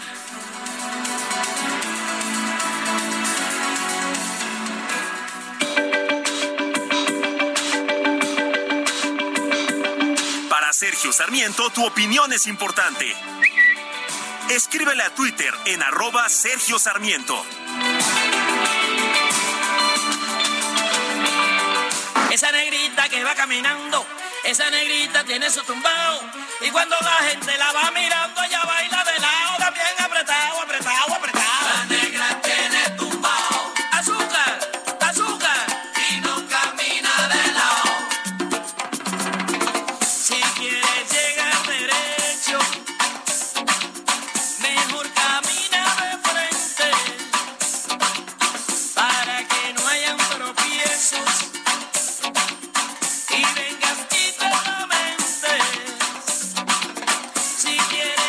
Escuchando música de Celia Cruz, la gran reina de la salsa. Esta se llama La Negra Tiene Tumbao. Y a pesar de que es salsera, porque siempre lo ha sido Celia Cruz, tiene un, un toque de guaracha, un toque de esta música tradicional que es más negra, procedente de Cuba, eh, que de la salsa, que es un poco, un poco más refinada, un poco más ah, yaceada. Me parece que esta es una de las canciones más importantes de Celia Cruz. La negra tiene tumbao. Y fue su último éxito, de hecho. Eh, nunca dejó de cantar, nunca dejó de interpretar, ah, de hacer presentaciones ah, mientras pudo hacerlo. Pero este, eh, La negra tiene tumbao, fue uno de sus últimos éxitos. Vamos a los mensajes de nuestro público. Dice Rodolfo Contreras desde Querétaro, productivo inicio de semana. El primer paso es reconocer el problema, por ello la 4T no resuelve los retos nacionales. Dice Rafael del Olmo, en la Ciudad de México, Caro Quintero es solo un símbolo del narco del siglo XX. Los protagonistas hoy son otros. Habría que desenmascarar a los hilos conductores entre aquella época y esta, en particular para transparentar el oscuro derribo del helicóptero donde murieron 14 defensores Hiring for your small business? If you're not looking for professionals on LinkedIn, you're looking in the wrong place. That's like looking for your car keys in a fish tank. LinkedIn helps you hire professionals you can't find anywhere else, even those who aren't actively searching for a new job but might be open to the perfect role. In a given month, over 70% of LinkedIn users don't even visit other leading job sites. So start looking in the right place. With LinkedIn, you can hire professionals like a professional. Post your free job on linkedin.com slash spoken today. De la sociedad. Si es lo que nos dice Rafael del Olmo. Otra persona dice, buenos días Lupita y Sergio, saludos desde Monterrey, Nuevo León. Aquí Miguel Ángel y Alejandro Medina. Siempre los escuchamos desde nuestro trabajo. Saludos y bendiciones. Pasen mis saludos, por favor. Pues allá están los saludos y las bendiciones de estos dos radioescuchas, Miguel Ángel y Alejandro Medina. Nos escuchan allá en Monterrey por la 99.7 de FM. Colegios y asociaciones de médicos lamentaron y condenaron el asesinato de Eric David Andrade Ramírez. Este, este chico era pasante de medicina, fue atacado mientras atendía a un paciente en el Hospital Integral del Salto, allá en Pueblo Nuevo, Durango. Esto ocurrió el pasado 15 de julio. El doctor Jesús Felipe González Roldán es presidente de la Sociedad Mexicana de Salud Pública. Doctor González Roldán, buenos días. Gracias por tomar nuestra llamada. Eh, todos los homicidios son, son inaceptables, pero el de este joven me parece que es peor. Era un, ahora sí que era un chavo tratando de, pues, de apoyar a alguien más, ¿no es así?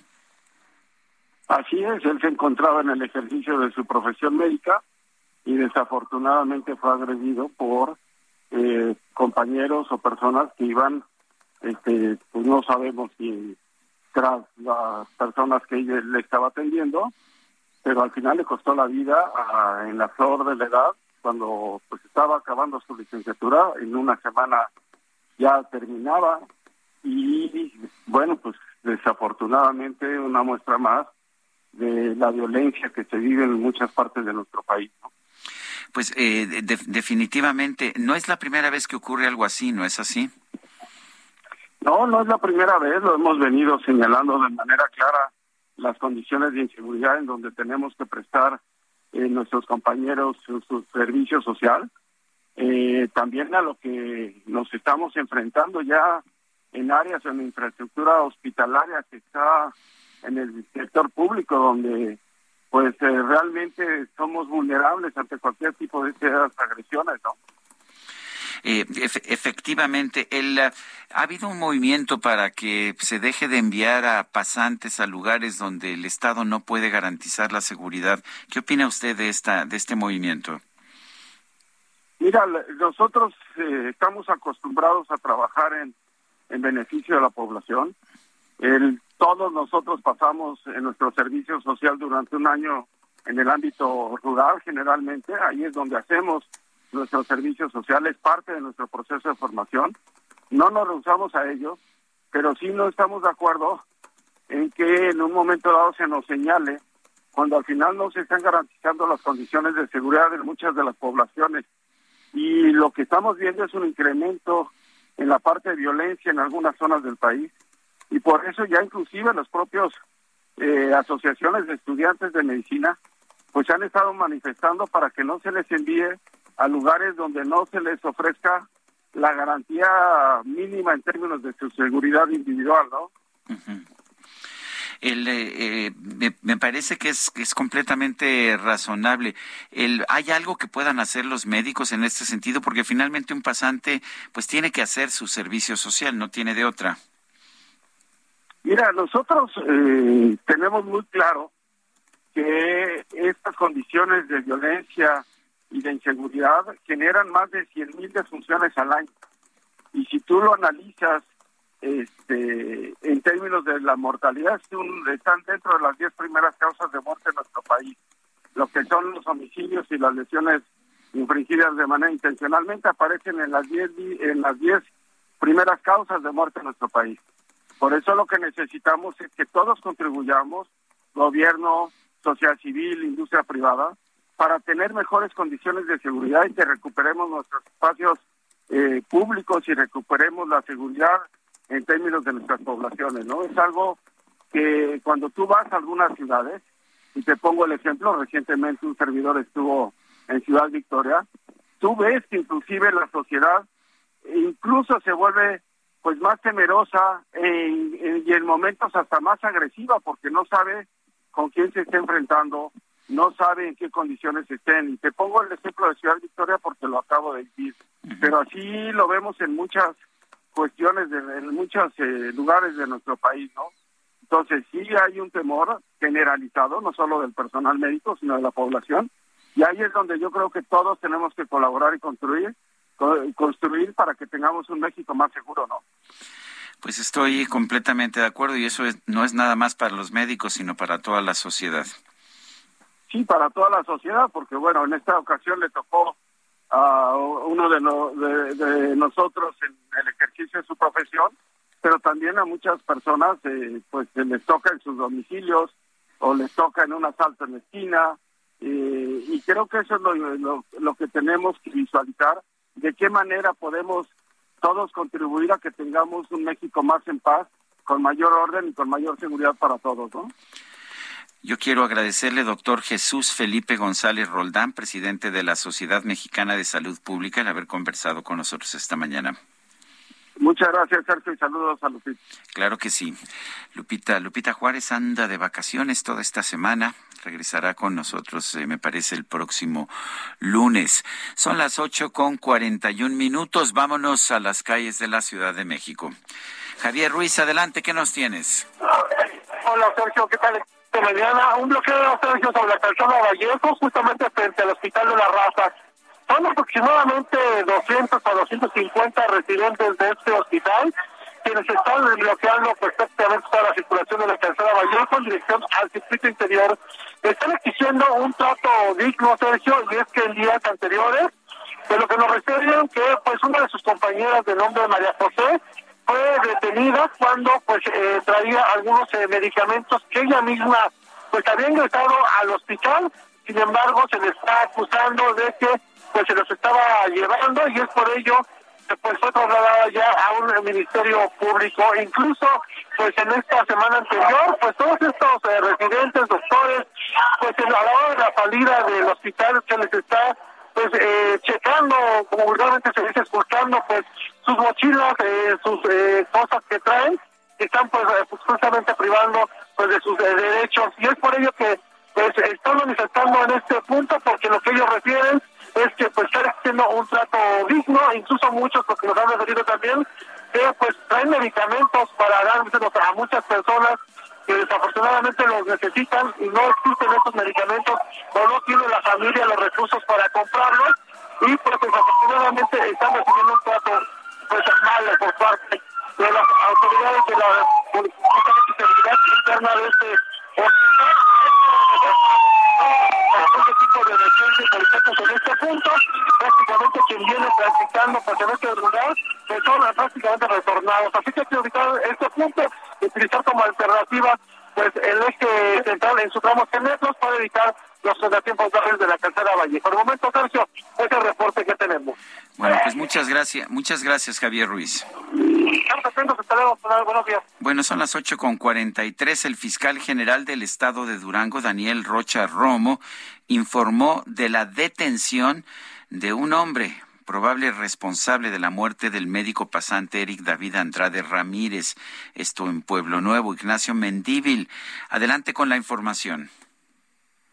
¿Qué tal? Muy buenos días. Bueno, pues efectivamente estremeció a la sociedad de Durango el asesinato de un pasante de medicina de la Universidad Autónoma de Durango en uno de los eh, poblados eh, alejados eh, de las comunidades tradicionales, estos en el Ejido El Brillante, allí en el municipio de Pueblo Nuevo, enclavado en la Sierra Madre Occidental. Y bueno, pues ahí resultó de que él estaba haciendo pues curaciones a un herido y una persona que pues hasta este momento se conoce como José Florentino, descargó su arma de fuego, siete balas, este, para ultimar al herido y también al eh, pasante, al médico que estaba haciendo su trabajo de rescatarle la vida. Esto pues eh, originó que un numeroso grupo de elementos de distintas corporaciones se dieran a la tarea de dar con el paradero de los presuntos responsables, de los cuales se detiene a uno. Sin embargo, hay más implicados que todavía está la carpeta de investigación eh, dándose seguimiento.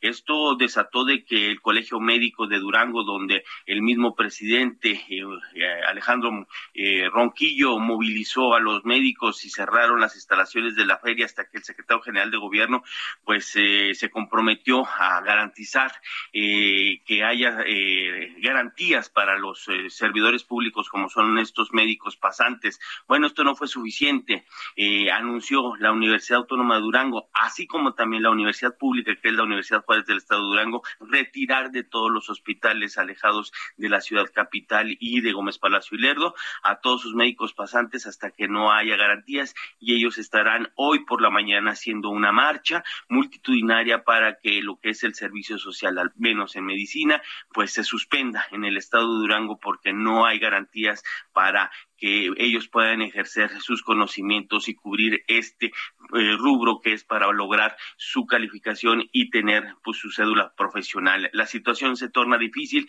por la inseguridad y estas bandas delictivas que están operando en diferentes partes del estado de Durango. Así las cosas acá por Durango.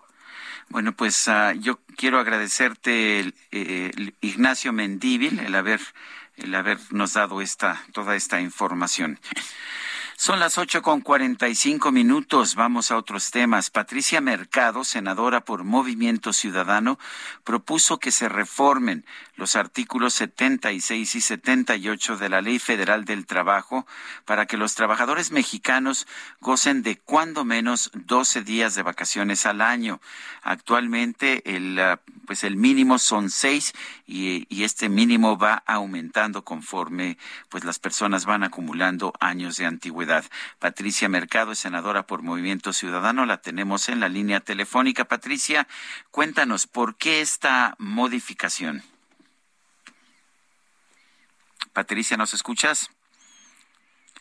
Bueno, vamos a tratar de recuperar ah, esta llamada. Parecía que ya estaba ahí en la línea telefónica y ya, ya tenemos a Patricia Mercado. Patricia Mercado, ¿por qué esta modificación de la Ley Federal del Trabajo para aumentar el día, el número de días mínimos de vacaciones para los trabajadores? pues no, algún problema técnico estamos teniendo, no no estamos escuchando esta información. Hay países, vale la pena señalar, principalmente países de Europa, en donde hay un mayor número de vacaciones. Se tiene derecho a un mes de vacaciones desde el primer día. O sea, puede uno trabajar un día y, tiene uno derecho a tomarse un mes de vacaciones al día siguiente. En México no ha sido el caso. En México son seis días mínimos y después va aumentando poco a poco hasta llegar a un máximo, si no mal recuerdo, de 22 días de vacaciones. Eh, por otra parte, también en Estados Unidos y Japón los números eh, el número de días de vacaciones por la legislación laboral es ah, menor.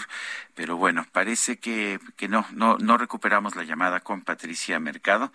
Bueno, vamos a, vamos a ir entonces eh, con otros temas en estos momentos. Eh, según información que da que se da a conocer allá en Europa, casi la mitad del territorio de la Unión Europea está en riesgo de sequía. Esta es la conclusión de Bruselas eh, después de que, de que la Comisión Europea eh, señaló que el continente está azotado por una ola de calor. Cerca del 46% del territorio de la Unión Europea está expuesto a niveles de sequía considerados como de riesgo. Esto, esto señala un déficit importante de humedad del suelo, como indica el Centro Común de Investigación en su informe del pasado mes, no de este mes de julio. Un 11%, 11% del territorio europeo está en nivel de alerta con la vegetación y los cultivos debilitados por la falta de agua. Eh, por otra parte, varios países de Europa Occidental, entre ellos Francia y España, continuaron la lucha contra los incendios forestales devastadores que han sido desencadenados por una ola de calor que podría batir récords de temperatura en los próximos días. Vamos ahora sí con Patricia Mercado, senadora por Movimiento Ciudadano. Patricia Mercado, eh, estás promoviendo una reforma a la ley laboral para incrementar el número eh, mínimo de días de vacaciones al año de los trabajadores en México. ¿Por qué esta decisión? Sí, Sergio.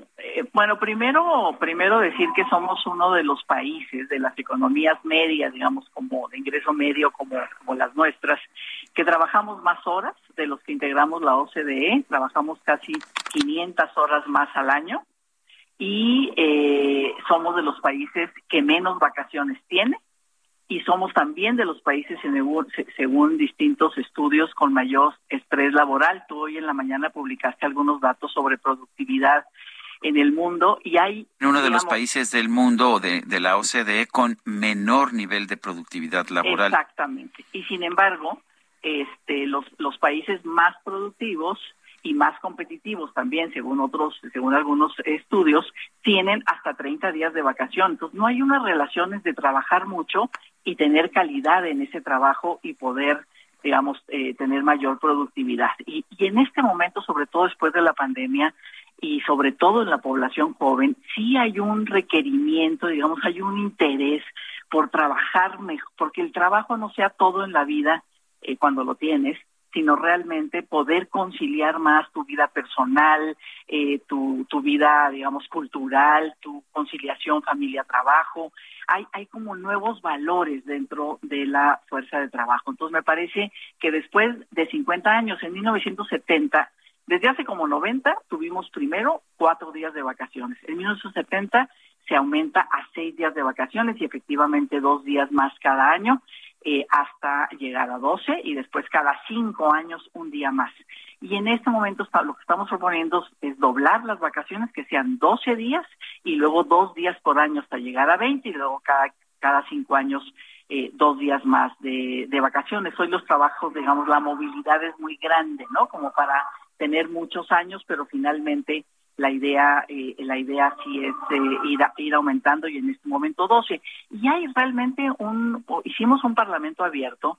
Todas las cámaras los sindicatos obviamente todos de acuerdo las cámaras empresariales todas de acuerdo unas proponiendo 10 días este no 12 este hay algunas propuestas que a los seis meses se gocen de seis días y a los seis y a los otros seis meses o los otros seis días de manera continua, de manera que realmente haya una desconexión y un descanso. Y esto puede ser bueno en el sentido de que puedes abarcar a trabajadores temporales, ¿no? Desde albañiles hasta trabajadores por honorarios con salarios muy altos, digamos que solamente tienen trabajo que pueden durar seis, ocho, menos de un año y entonces quizás tener en ese periodo también eh, eh, vacaciones, ¿no? Entonces, bueno, eso estamos analizando en la Comisión de Trabajo y Provisión Social en el Senado para ver si ya logramos un acuerdo y podamos dictaminar y cambie esta esta situación a favor de pues una mejor calidad de vida para las y los trabajadores. Eh, me, me, estaba yo revisando cuál es la situación entre otros países y, y me doy cuenta de que en Estados Unidos no hay eh, días obligatorios de vacaciones. Esto es parte del contrato laboral que se firme. Y en Japón, por ejemplo, veo que hay 10 días mínimo de vacaciones al año, pero que la mayoría de los trabajadores no se los toman. ¿Qué opinas de estas situaciones? Pues mira, también es una cuestión de, de género, ¿eh? sobre todo los hombres. O sea, es decir, eh, su, su masculinidad también está planteada y formada a partir de que su vida es en la calle, ¿no? Su vida es el trabajo, son proveedores y, en países como Japón esta cultura es una cultura muy, muy eh, arraigada. Las mujeres es distinto cómo se relacionan con esto, incluso durante el año, y aquí también en, en, en México, digamos, tenemos esto, van pidiendo, no tienen que ir a la escuela, tienen que llevar un hijo enfermo, tienen que quedarse porque tal, y van pidiendo días a cuentas de vacaciones, de tal manera que se quedan totalmente sin vacaciones. Entonces, y es una cuestión, esto que, que planteas tanto en Estados Unidos como en, en Japón, eh, eh, es, es, es algo que está cambiando en este momento, ¿no? Yo decía, después de la pandemia hay un fenómeno que, que se le ha llamado de la gran renuncia, que son incluso grandes talentos, que ganaban muy bien, muchos hombres también, este, y que prefieren renunciar prefieren renunciar si no les dan mejores condiciones en términos de tiempo, de jornada. En España empezaron hace un mes a aprobar la jornada eh, de cuatro días a la semana, ¿no? Hay una, hay, eh, te digo, eh, prefieren ganar menos, pero tener más días de descanso. Pues creo que se está, se está, digamos, se, se está dando una nueva situación sobre todo, repito, en los trabajadores jóvenes. Ya no solamente las mujeres necesitan tiempo para la vida personal y familiar, sino también los hombres la están exigiendo. Bueno, me, me, dice una persona del, del público que me que de inmediato me dice, perdón, pero ante la baja productividad laboral, la respuesta no puede ser más vacaciones. ¿Qué opinas?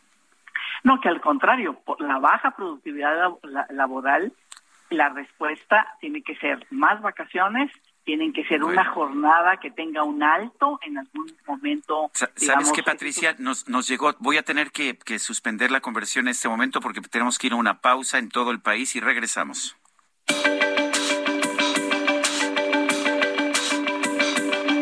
Sergio Sarmiento y Lupita Juárez quieren conocer tu opinión, tus comentarios o simplemente envía un saludo para hacer más cálida esta mañana. Envía tus mensajes al WhatsApp 55 20 10 96 47.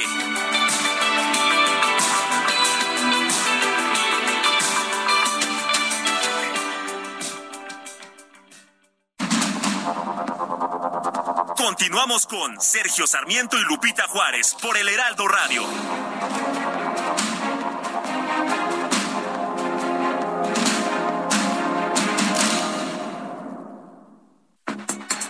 Arranca la 16 edición de Expo Franquicias Guadalajara 2022. No te lo puedes perder. 2 y 3 de septiembre en el recinto de los grandes eventos. Expo Guadalajara. Expo Franquicias regresa a Guadalajara, ciudad catalogada como la segunda de mayor emprendimiento de franquicias en todo el país. Renovada, innovadora e incluyente, reúne a grandes empresas y emprendedores para hacer los mejores negocios. Recuerda, los próximos 2 y 3 de septiembre en Expo Guadalajara, el recinto de los grandes eventos, te espera con los brazos abiertos. Hashtag EF Guadalajara. Regístrate en www.expofranquiciasguadalajara.com. No te la puedes perder.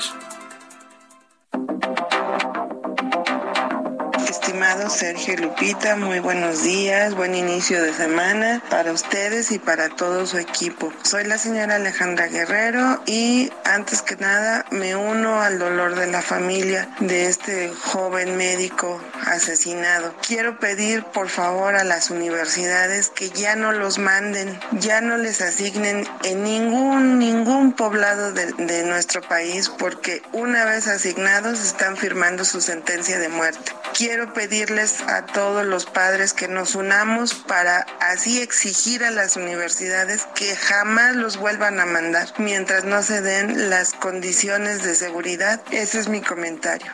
Y me uno al dolor de la familia de este pobre joven.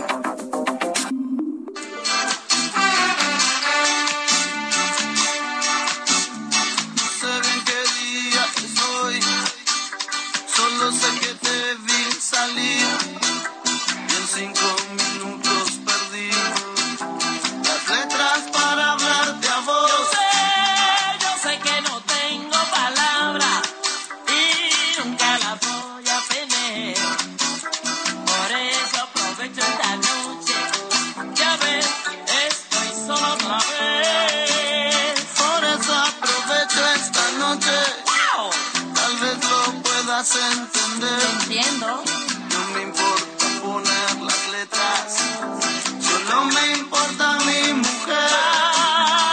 Mañana cuando te Estamos escuchando una combinación muy peculiar entre Celia Cruz y los fabulosos Cadillacs. Esto se llama Vacíos, Vacíos.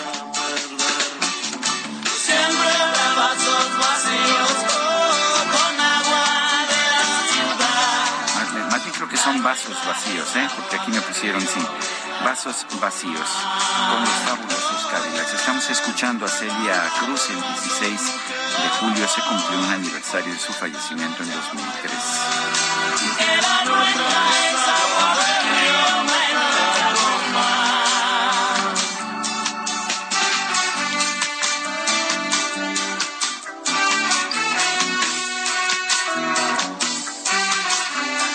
las nueve con cuatro minutos. Tenemos mensajes de nuestro público.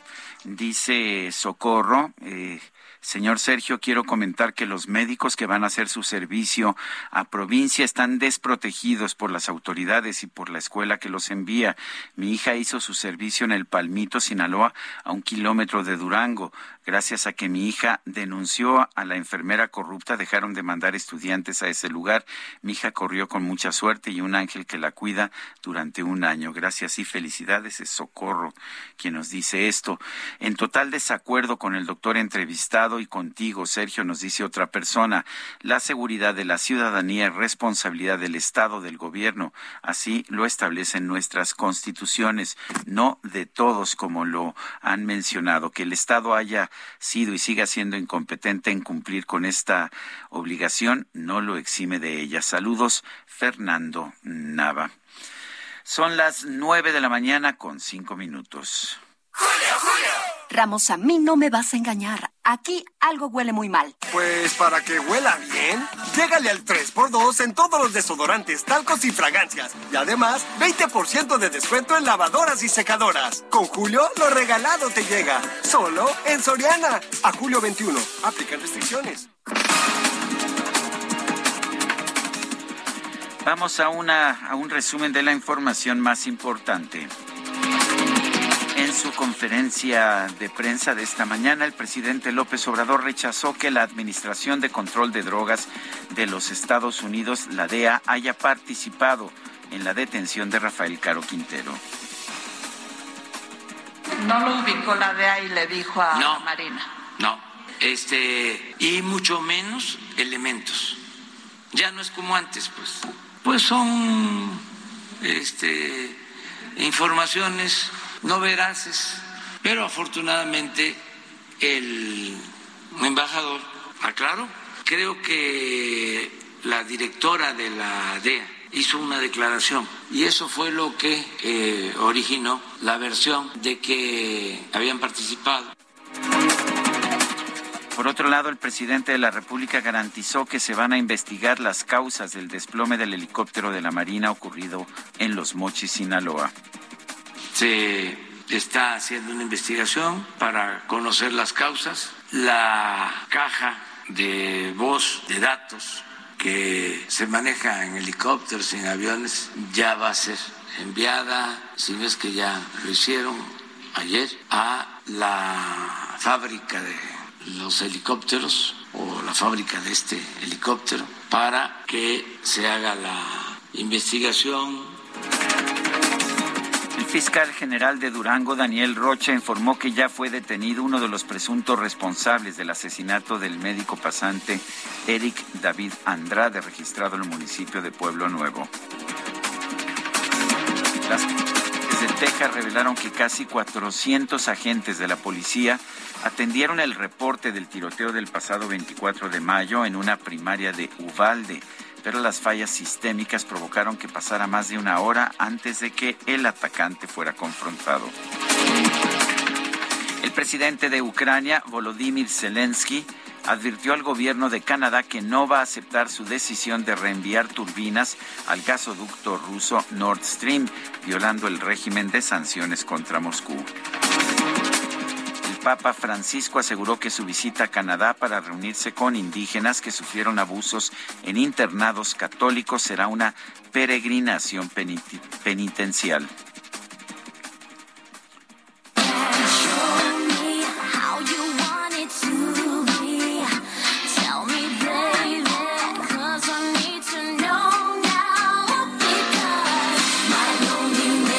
Través de Instagram, la cantante estadounidense Britney Spears compartió un video interpretando una nueva versión del primer éxito de su carrera, Baby One More Time. Aseguró que esta era la forma en que quería lanzar la canción originalmente hace 14 años, pero que su equipo de trabajo no se lo permitió.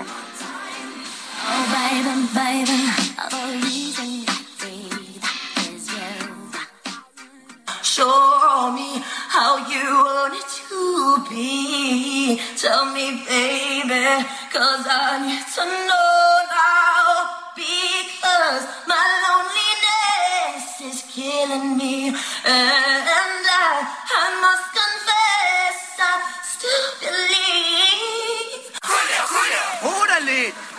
esta fiesta vino todo el mundo. Pues si todo el mundo vino, que le lleguen al 3x2 en todos los vinos y licores. Y además, 3x2 en todos los jugos y néctares Jumex. Sí, 3x2. Con Julio, lo regalado te llega. Solo en Soriana. A julio 21. Aplica restricciones. La micro deportiva.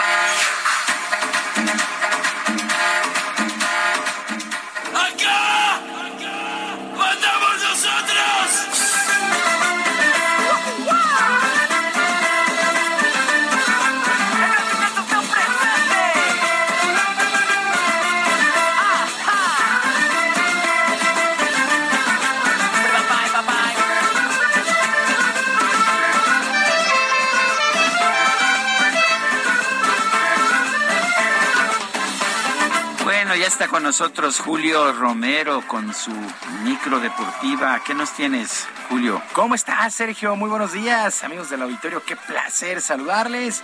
Un fin de semana bien intenso en materia deportiva. Hay muchas cosas que platicar, así es que vámonos aventando la lámina informativa.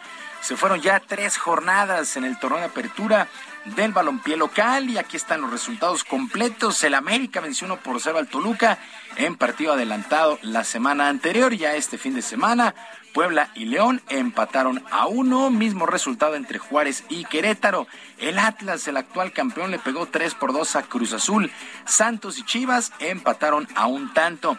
El día de ayer en Ciudad Universitaria, golazo de Adrián Aldrete y los Pumas vencieron 1 por 0 al Necaxa.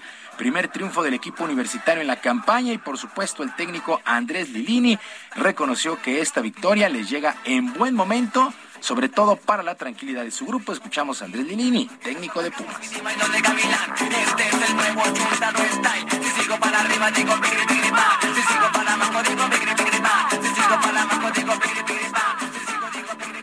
Defendimos bien, eh, pero ganar sí, descomprime, ganar eh, veníamos de dos empates para meternos en el pelotón de arriba, aunque recién es el inicio de esto. Siempre ganar y de local con nuestra gente para nosotros es muy importante. Y sigue la mata dando y yo te estoy esperando para decirte que te quiero, para decirte que sin ti me muero. Bueno, mientras tanto, el equipo de Monterrey venció 1 por 0 al San Luis y los Tigres de la U de Nuevo León 1 por 0 sobre Cholos. Por cierto, en este duelo, la estrella de Tigres, André Pierre Guignac, sufrió una lesión. Aparentemente no es nada grave, pero sí preocupó de momento esta situación al equipo de Tigres. Para el día de hoy cierra esta jornada 3 a las 7 de la noche con Pachuca que estará recibiendo al Mazatlán. La tabla, el líder general, el Puebla, tiene siete unidades. Pachuca, Toluca, Monterrey y Tigres del segundo al quinto lugar con seis unidades cada uno de estos equipos. También este, este fin de semana se llevó a cabo un duelo amistoso internacional y el Chelsea, el Chelsea de la Liga Premier de Inglaterra, venció dos goles por uno a las Águilas del América, duelo que se jugó en Las Vegas. Timo Werner al minuto 55 y Mason Mount al 83 marcaron por el conjunto inglés un autogol de Rhys James. Al minuto 60 le dio el tanto al conjunto americanista. El siguiente juego internacional de las Águilas será el próximo, pues este miércoles, este 20 de julio, estarán enfrentando al Manchester City en la ciudad de Houston. Y por lo pronto Fernando Ortiz, técnico del conjunto de Cuapa, espera otro duelo intenso.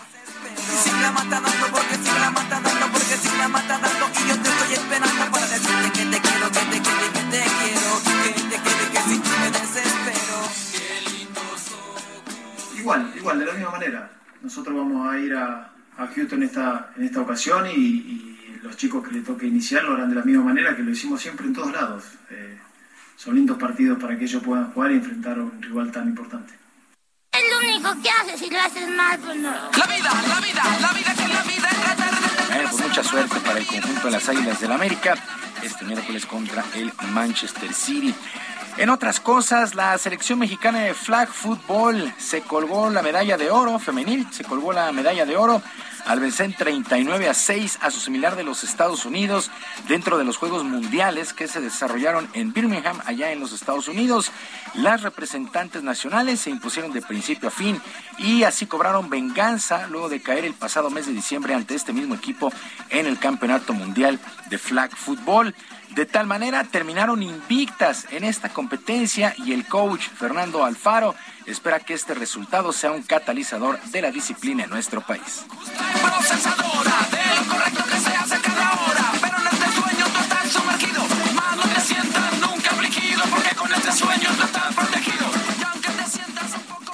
Y más ahora que estamos viviendo el nivel más alto del flag a nivel mundial, con, cada vez mayor participación de países, cada vez más atletas, eh, está creciendo, esto está creciendo, estamos viviendo una parte muy importante, estamos presentes, estamos siendo medallistas, esperamos seguir contando con su apoyo para que esto cada vez crezca más. Bueno, la selección femenil, medalla de oro, y la varonil consiguió la medalla de bronce. ¿Cuál es la importancia?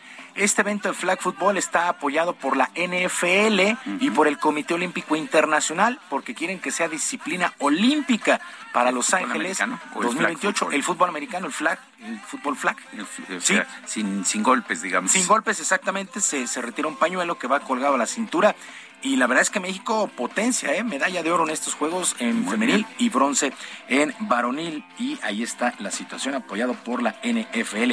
Actividad en el béisbol de la Liga Mexicana. Entramos a la recta final de la campaña regular y por lo pronto los Toros de Tijuana vencieron 11 por 6 a los Pericos de Puebla. Monclova se impuso 6 a 5 a los Mariachis de Guadalajara. Piratas de Campeche 5 a 2 sobre los Sultanes de Monterrey. Los Tigres vencieron 6-5 a Saltillo. En doble juego, la doble cartelera para los Generales de Durango 5 por 1 y después 10 a 9 sobre los Guerreros de Oaxaca. El equipo de Laguna cayó 10 por 7 ante el Águila de Veracruz y los Leones de Yucatán en un duelo bien apurado vencieron 4 por 3 a los Rieleros de Aguascalientes. Aquí en la capital, en el estadio Alfredo Harp, los Diablos impusieron 13 por 8 a los Bravos de León. Después de este compromiso, los Escarlatas viajan a Puebla para enfrentar a los Pericos y pelear el primer lugar del standing de la zona sur. Por lo pronto, el shortstop de Diablos, Juan Carlos Gamboa, confía en que lograrán este objetivo en la recta final de la campaña.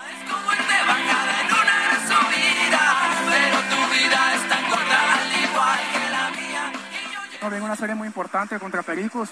y lo más importante es que pues estamos peleando por los primeros lugares, ¿no? Entonces sabemos que, que ganemos los tres juegos allá en gira y nada, seguir tratar, tratar de seguir jugando de la misma manera, ¿no? Para, para poder llevarnos esa serie. Cuida tu chamba, es tu último día, no le aquella noche? Bueno, se está poniendo bien interesante el cierre de campaña en la Liga Mexicana. Y en una final de fotografía, Estados Unidos hizo el 1-2-3 en la prueba reina del atletismo, los 100 metros planos allá en Eugene, Oregon, dentro del Campeonato Mundial de la especialidad del Campeonato Mundial de Atletismo.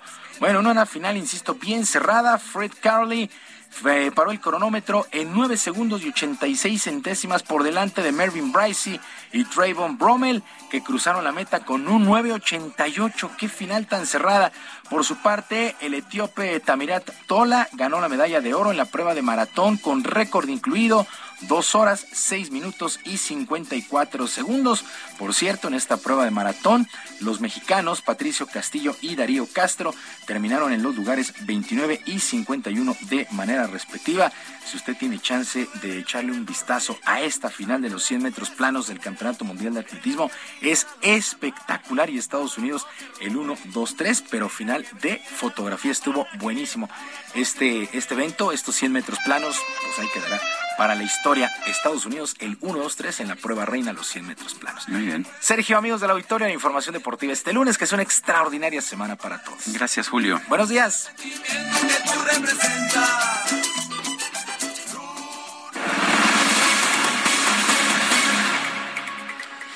La sequía extrema que afecta a los estados de la frontera norte pone en riesgo acuerdos y agricultura. Eh, también ah, pues eh, significa que México se está retrasando con entrega de agua a los Estados Unidos. Pablo Lazo Elizondo, director de Desarrollo Urbano y Accesibilidad del World Resources Institute, está en la línea telefónica. Pablo Lazo, gracias por tomar nuestra llamada. ¿Qué tan grave es esta sequía en comparación con las que hemos tenido en el pasado? Buenos días, Sergio.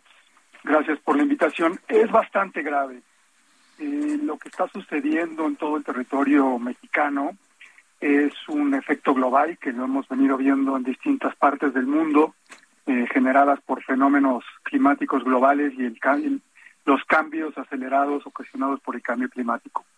En particular en el territorio nacional hemos venido viendo que hay un aumento de los cambios brutales en las estaciones entre la temporada de secas y en la temporada de lluvias, que han exacerbado mucho, eh, por un lado, eh, los ritmos a los que se recargan los acuíferos y con los cuales se puede disponer de agua en cada ciclo en las distintas regiones del, país.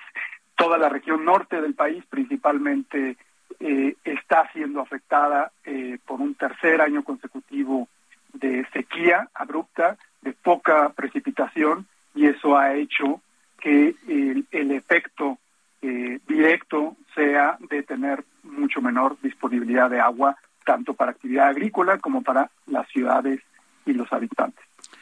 Bueno, pues debemos preocuparnos. También en Europa se está viviendo un verano extremadamente caliente, ¿no es así? Exactamente, exactamente. Es, es, es, algo correlacionado, son estos efectos globales del cambio climático, en que las disparidades en las circunstancias climatológicas han generado calores extremos o precipitaciones extremas. En este caso, Europa está padeciendo actualmente eh, una ola de calor eh, que es la más eh, aguda en los últimos 20 años. Gran Bretaña ha emitido su primera alerta nacional contra el calor extremo porque tiene un efecto directo para la salud de las personas. en Francia no es la primera vez que vemos este tipo de problemas con la población eh, vulnerable de la tercera edad que, resiente mucho más estos efectos. Y en México, desgraciadamente, eh, no puede ser eh, ignorado eh, que estas consecuencias que estamos viendo en otros lados del mundo podamos verlas en nuestro territorio. Bueno, ¿qué, qué, qué medidas está tomando el gobierno mexicano hasta este momento o qué debería estar haciendo? No, no, no ha comenzado realmente el gobierno a tener la seriedad con la que se tiene que afrontar este tipo de fenómenos globales. Primeramente porque la disponibilidad de agua para el sector agrícola en México sigue siendo excesiva, eh, aproximadamente arriba del 70% de la extracción del agua de los acuíferos profundos es para uso agrícola. Eh, y eso no se toma en cuenta, eh, no tomando en cuenta también eh, las aguas superficiales, que son todas las, son de precipitaciones que se acumulan y que anualmente se distribuyen para actividades agrícolas. Entonces, hasta que el gobierno no comprenda que la gravedad de estar distribuyendo agua agrícola sin poderla medir exactamente en cuanto a lo que se consume, hay un exceso de desperdicio que no se está aprovechando. Y por el otro lado, en las ciudades eh, ha habido muchos esfuerzos eh, en distintas ciudades por eh, incentivar el reuso, el reciclaje de agua, el tratamiento de agua, pero desgraciadamente no es con la contundencia que se requiere para realmente tener un efecto positivo y que el riesgo de quedarse sin agua, el riesgo de padecer eh, problemas como lo que está sucediendo en la ciudad de Monterrey, eh, pueda ser eh, mitigado. Bueno, pues Pablo Lazo Elizondo, director de Desarrollo Urbano y Accesibilidad del World Resources Institute, gracias por haber tomado esta llamada. Al contrario, muchas gracias. Bueno, pues ah, ahí está la situación de nuestro nuestro a ver vamos con, con este tema está empezando en Estados Unidos el juicio en contra de, de Nicolás Cruz eh, él es autor confeso de 17 de 17 asesinatos autor de la matanza de Parkland eh, este juicio eh, de Nicolás Cruz, un joven que mató a 17 personas en 2018 en una de las peores matanzas escolares de los Estados Unidos, comienza este lunes en la Florida. Eh, las posibilidades es que sea condenado a pena de muerte o cadena perpetua sin posibilidad de libertad condicional en caso de que sea hallado eh, culpable. Este tiroteo conmocionó a todo el país y sobre todo al sur de la Florida, donde se necesitaron casi tres meses para seleccionar a doce jurados, siete hombres y cinco mujeres considerados suficientemente imparciales para decidir el destino del autor confeso de esta matanza. Esta ocurrió el 14 de febrero de 2018. Cruz sembró el pánico en Parkland, una pequeña ciudad al norte de Miami, cuando entró con un fusil semiautomático AR-15 en la escuela secundaria Marjorie Stoneman, de donde había sido expulsado un año antes, y empezó a disparar en contra de los alumnos y los maestros. Son las nueve de la mañana con 24 minutos. Vamos a una pausa y regresamos.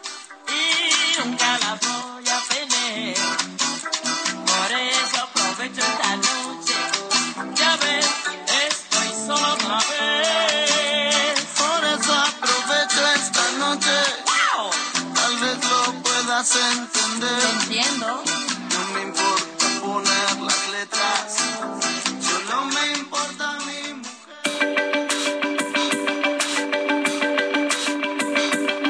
Sergio Sarmiento y Lupita Juárez quieren conocer tu opinión, tus comentarios o simplemente envía un saludo para ser más cálida esta mañana. Envía tus mensajes al WhatsApp 55 20 10 96 47.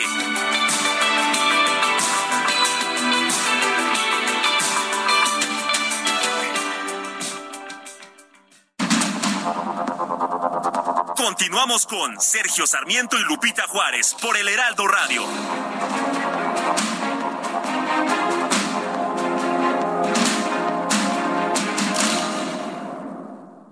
Todo lo necesario para la fabricación de muebles y la industria de la madera lo encuentras en Tecnomueble Internacional. Conecta con más de 150 proveedores líderes con la mejor oferta en maquinaria, maderas, tableros, herrajes y mucho más. La cita es del 17 al 20 de agosto en Expo Guadalajara. Regístrate en www.expomuebleinternacional.com.mx y redescubre Expo Mueble Internacional. Gastrolab, historia, recetas, materia prima y un sinfín de cosas que a todos nos interesan. Hola amigos del Heraldo Radio, soy el chef Israel Arechiga de Gastrolab. Y a poco no para arrancar esta semana se antojan unas enchiladitas mineras muy del estilo de Zacatecas, de San Luis Potosí, de Guanajuato incluso. Y para eso vamos a necesitar ingredientes muy sencillos, un poquito de aceite, las tortillas evidentemente, si están hechas a mano mucho mejor, una papita cocida cortada en cubos, un par de zanahorias cocidas y también cortadas en cubos, un poquito de orégano seco, seis chiles guajillos ya secos sin semilla y sin el pedúnculo, sin esta parte de la ramita porque puede amargar, un par de jitomates, un cuarto de cebolla, un diente de ajo, un poquito de queso fresco desmoronado y una tacita de lechuga romana ya fileteada, previamente lavada y desinfectada. ¿Cómo lo vamos a hacer? Muy sencillo, vamos a entrar a gastrolabweb.com diagonal recetas y van a buscar enchiladas mineras. Y no hay pretexto para no hacer este plato tradicional mexicano que es una delicia y que aparte la preparación es muy sencilla y nos van a llevar de la mano. Llega bien vestido con el 30% de descuento en toda la ropa de verano para toda la familia y en todo el departamento de blancos. Además, 2 por 1 en toda la ropa interior para caballeros, niños, niñas y bebés. Con Julio, lo regalado te llega. Solo en Soriana. A julio 21. Aplican restricciones.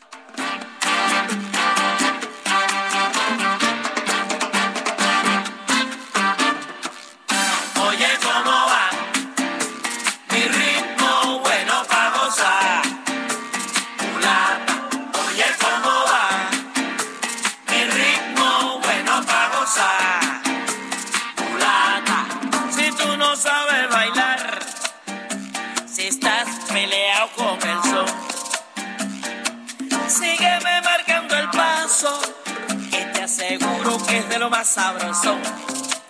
Voy la rumba. Porque me llama, me llama, me llama. Seguimos escuchando música interpretada por Celia Cruz. Esta es la clásica, pues de, es la clásica de, de Tito. Ya no sé en qué estoy pensando. Hoy es Tito Puente, por supuesto, el percusionista. El percusionista eh, eh, nació en Cuba, Tito Puente, ¿verdad? No sí, ahora vamos a verificar. No sea que me esté yo equivocando, pero estamos escuchando esta canción de Tito Puente interpretada por Celia Cruz. Nació en Nueva York, Tito Puente, ¿eh? Nació en Nueva York. Lado, porque la. Claro que sí, claro que sí, ¿verdad? Bueno, la rumba ya saben ustedes, no se le puede decir que no.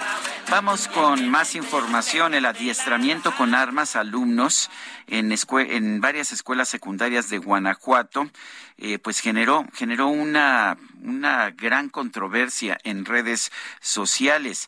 Eh, no fue solamente en una, sino que fue en varias secundarias. Vamos con Gabriela Montejano, que nos tiene información.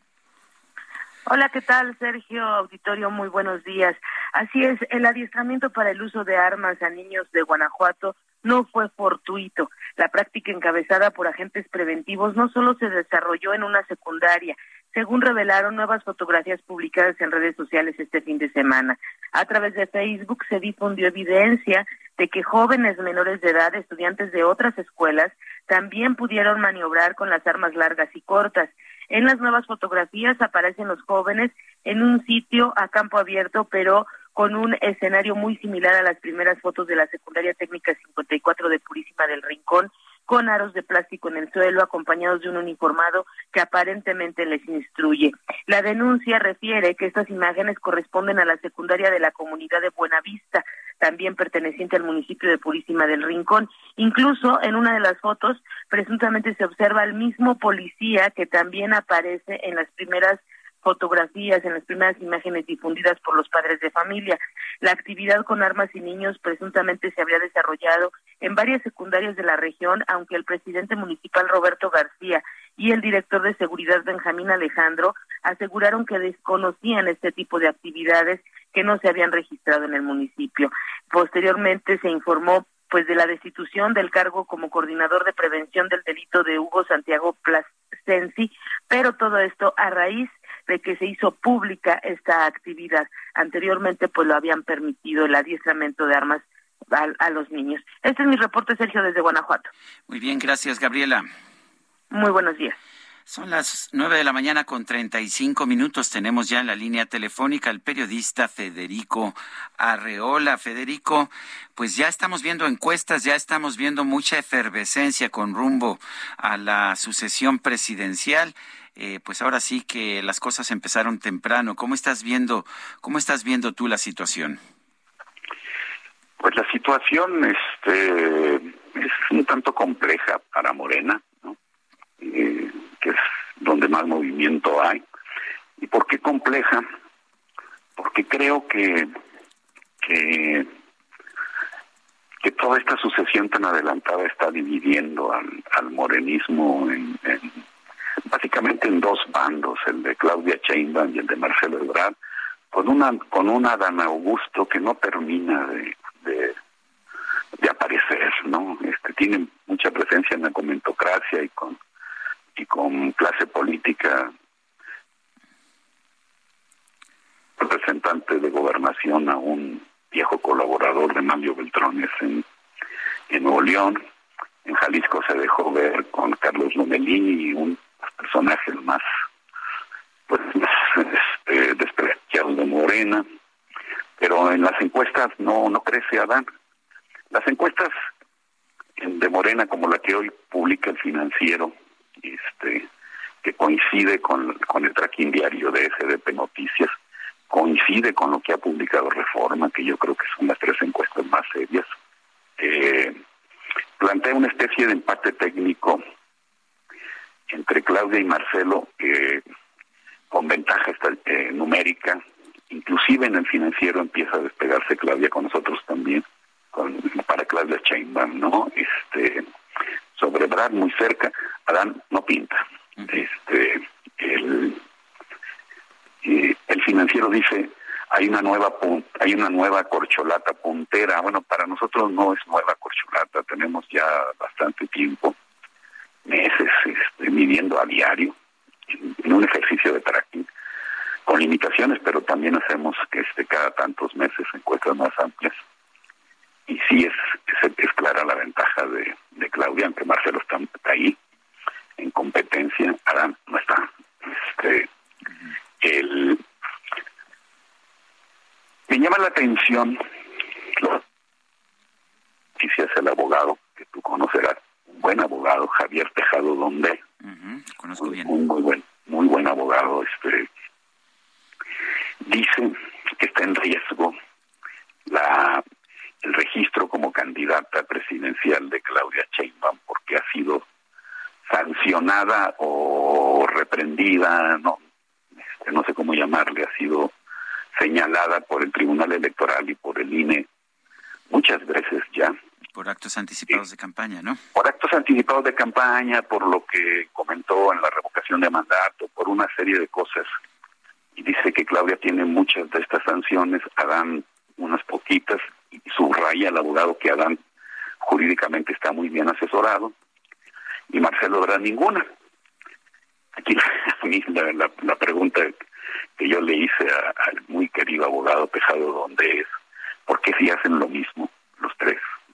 Bueno, eh, inclusive eh, Marcelo y Adán han tenido abiertamente mítines de campaña en Guadalajara ambos, Ebrard hasta nombró un comité y una presidenta de un comité de campo, la senadora feminista esta, porque a ellos les llaman, les llaman menos la atención, a Ebrard nada, y a Claudia tanto, porque parece haber un, una campaña del INE y del Tribunal Electoral contra Sheinbaum, este, y no contra las corcholatas o los corcholatos hombres, porque contra la corcholata mujer, pues sí.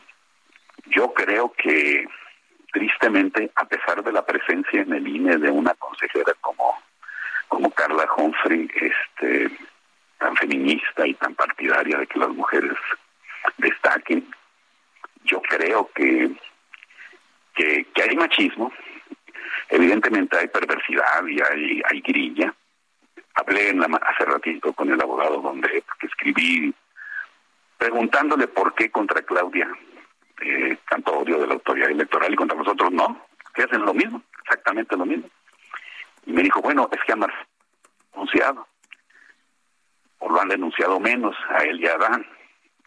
¿Qué significa eso en el caso de Marcelo, que no tiene ningún ninguna amonestación de la autoridad electoral?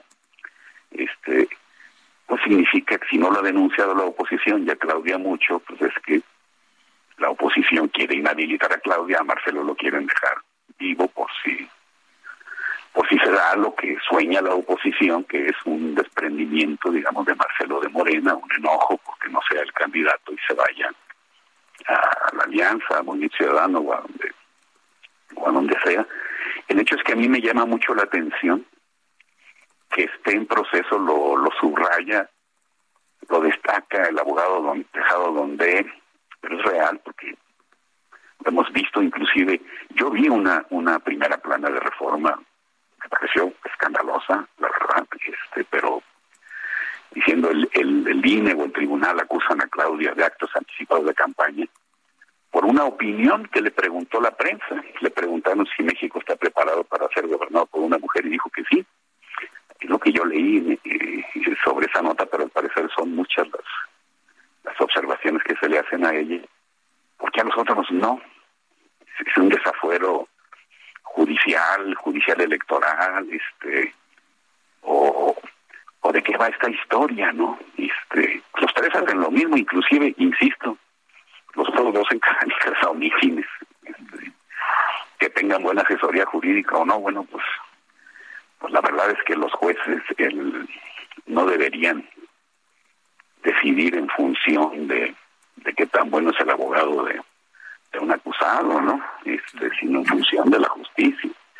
En fin, me llama la atención eh, en Morena eh, claramente hay una líder, este, hoy lo viene a confirmar este, el financiero, tiene muy buen encuestador Alejandro Moreno, este, Reforma presenta números similares, en el empate técnico nosotros la traemos arriba también a Claudia, y, bueno, hay hay un hostigamiento, yo lo, yo lo llamaría así, judicial de parte del Tribunal Electoral y de parte del Instituto Nacional Electoral. Yo le pediría a consejeras feministas como la señora Humphrey, este, esposa de Santiago Nieto, que está con Ebrard, por cierto, Santiago, públicamente lo ha dicho, este, pues que pusieran cuidado en eso, ¿no? Me llama la atención, por ejemplo, no entiendo yo una, una feminista tan admirada por mí como Malú Micher, que toda su vida ha luchado porque la mujer este, llegue a los cargos más importantes, ahora está decidida a que sea un hombre. Por primera vez tiene México la posibilidad de una mujer, pero la gran feminista nuestra, la gran feminista de izquierda, prefiere apoyar a Ebrard y no a la, a la mujer de su partido.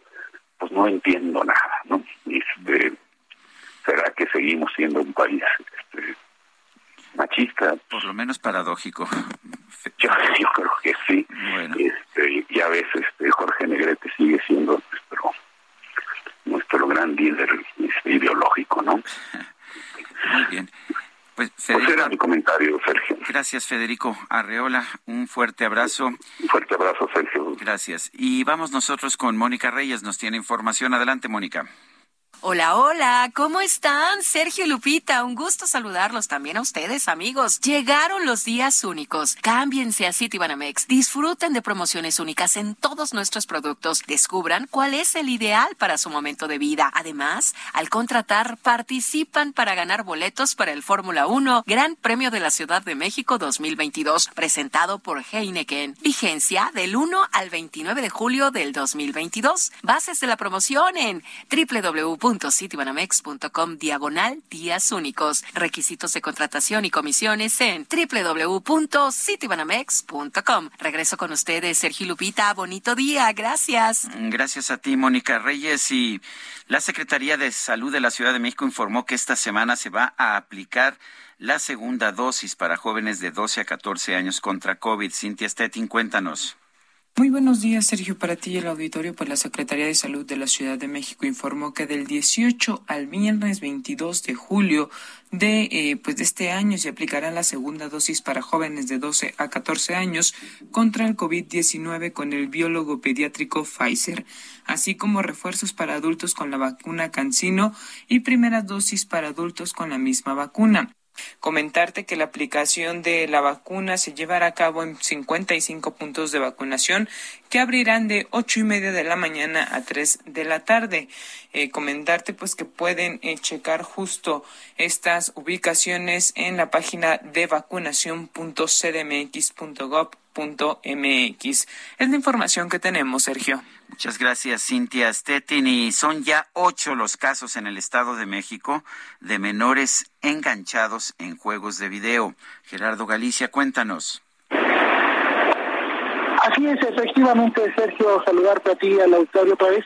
Y en los últimos dos años en el Estado de México se han atendido ocho casos de menores de edad enganchados mediante juegos de video y los delitos detectados de los que pueden ser víctimas son violación equiparada, trata de personas y delincuencia organizada. La Fiscalía General de Justicia mexiquense dio el reporte y aconsejó a los padres de familia y tutores que supervisen las actividades que realizan sus hijos y evitar que puedan ser captados por la comisión de estos hechos delictivos. El videojuego mediante el cual se enganchan es la modalidad eh, precisamente que tienen, que están eh, disponibles en, en diversos eh, dispositivos y los ocho casos detectados en la entidad están en proceso de investigación y quienes son más susceptibles son niñas, niños y jóvenes entre 12 y 19 años quienes estimulan a abandonar a sus hogares y en su mayoría han sido contactadas mujeres, aunque de este universo de los ocho casos, el 80% de las víctimas han sido mujeres y un 20% hombres, y todos ya han sido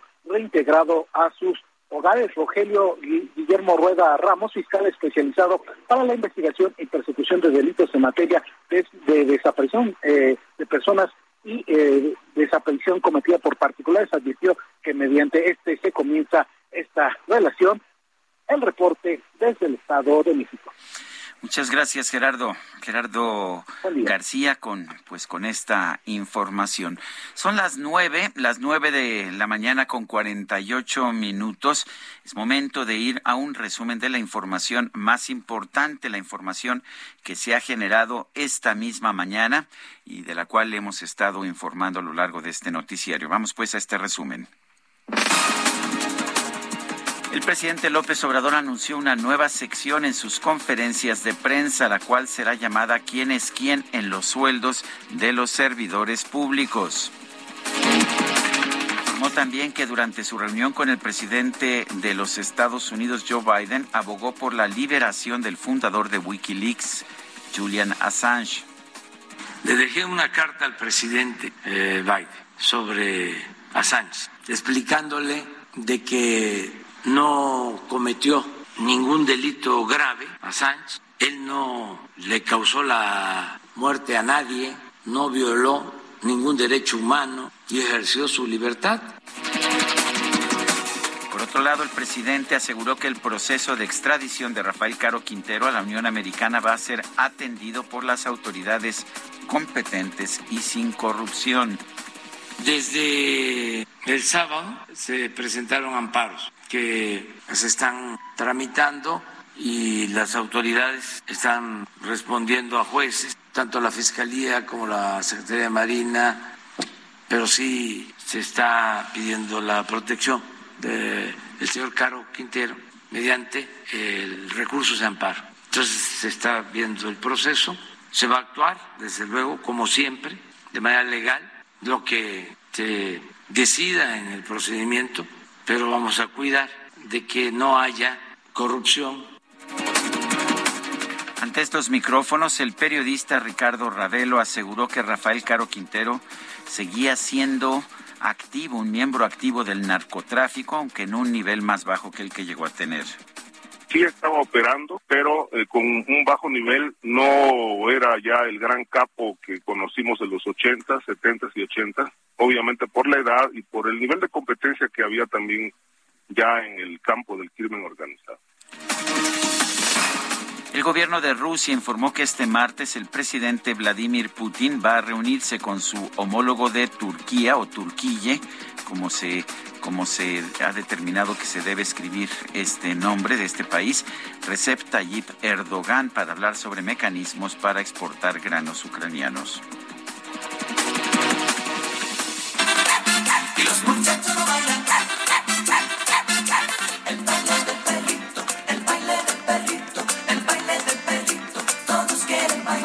Pues mire, hasta un toque de color hubo. La Secretaría de Marina informó que el operativo en el cual se detuvo al ex líder del cártel de Guadalajara, Rafael Caro Quintero, tuvo éxito gracias a un elemento especial de la dependencia, una perra de raza Bloodhound de seis años de edad llamada Max, la cual pudo localizar al acusado entre unos matorrales, ya que cuenta con adiestramiento especial para tareas de búsqueda y de rescate. El baile del perrito, todos quieren bailar. El baile del perrito, el baile del perrito. Bueno, y vámonos a las calles de la Ciudad de México. Alan Rodríguez está en Zaragoza. Adelante, Alan. Hola, ¿qué tal, Sergio? Amigos, muy buenos días. Nos encontramos en estos momentos en Calzada Ignacio Zaragoza, al cruce con Guelatao, con dirección hacia la zona centro de la Ciudad de México. Mucha precaución a todos nuestros amigos automovilistas, ya que tenemos en estos momentos un corte a la circulación por parte de simpatizantes del presidente Andrés Manuel López Obrador, quienes llevan por lo menos 20 minutos plantados en este sitio, a punto de iniciar una marcha con rumbo hacia el Zócalo de la Ciudad de México, en la que estarán solicitando ser añadidos a los diversos programas, principalmente el de vivienda para las personas más necesitadas. Por este motivo, tenemos una severa afectación a la circulación que llega incluso hasta la zona del puente de la Concordia y posteriormente pues afecta a todas las personas que se dirigen con rumbo hacia el centro de la capital del país. Tómenlo en consideración, es el reporte que tenemos esta mañana. Muy bien, gracias Alan Rodríguez. Estamos al pendiente, buen día. Bueno, y en los mercados están subiendo las bolsas de valores. El Dow Jones lo hace en 0.56%, el Standard Poor's 0.6%, el Nasdaq 0.84%, la Bolsa Mexicana de Valores sube 0.5%, el peso 20.91 pesos por dólar en ventanillas bancarias, mientras que en el mercado al mayoreo está ganando 13 centavitos esta mañana y se ubica en 20 pesos con 40 centavos. Bueno, pues así están los mercados esta mañana, bastante tranquilos. Ya hay un ambiente de vacaciones allá, en, sobre todo en Nueva York y en las principales capitales europeas, donde se llevan a cabo la mayor parte de las transacciones. Se nos acabó el tiempo, son las nueve de la mañana con 53 minutos. Nos escuchamos mañana, mañana temprano a las siete de la mañana. Aquí estaremos trayéndole toda la información entre las siete y las diez de la mañana. Lo dejo con Fernanda Tapia aquí en radio, por supuesto. Y bueno, pues hasta mañana. Gracias de todo corazón. Yo querer por los caminos más lejanos, por los sueños que soñé, será reflejo del amor, de lo que me tocó vivir.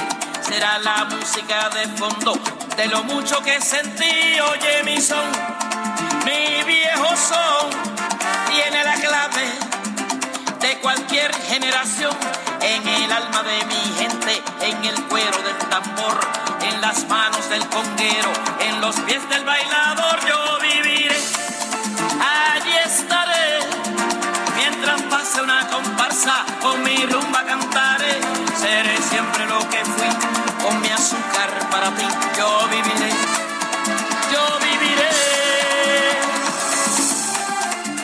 Saludos, banda. Aquí estuvimos.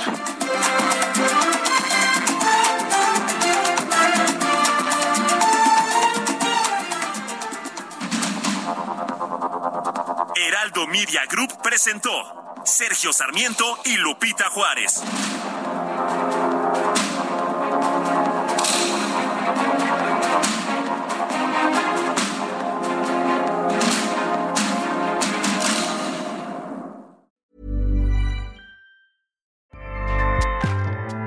ACAST powers the world's best podcasts.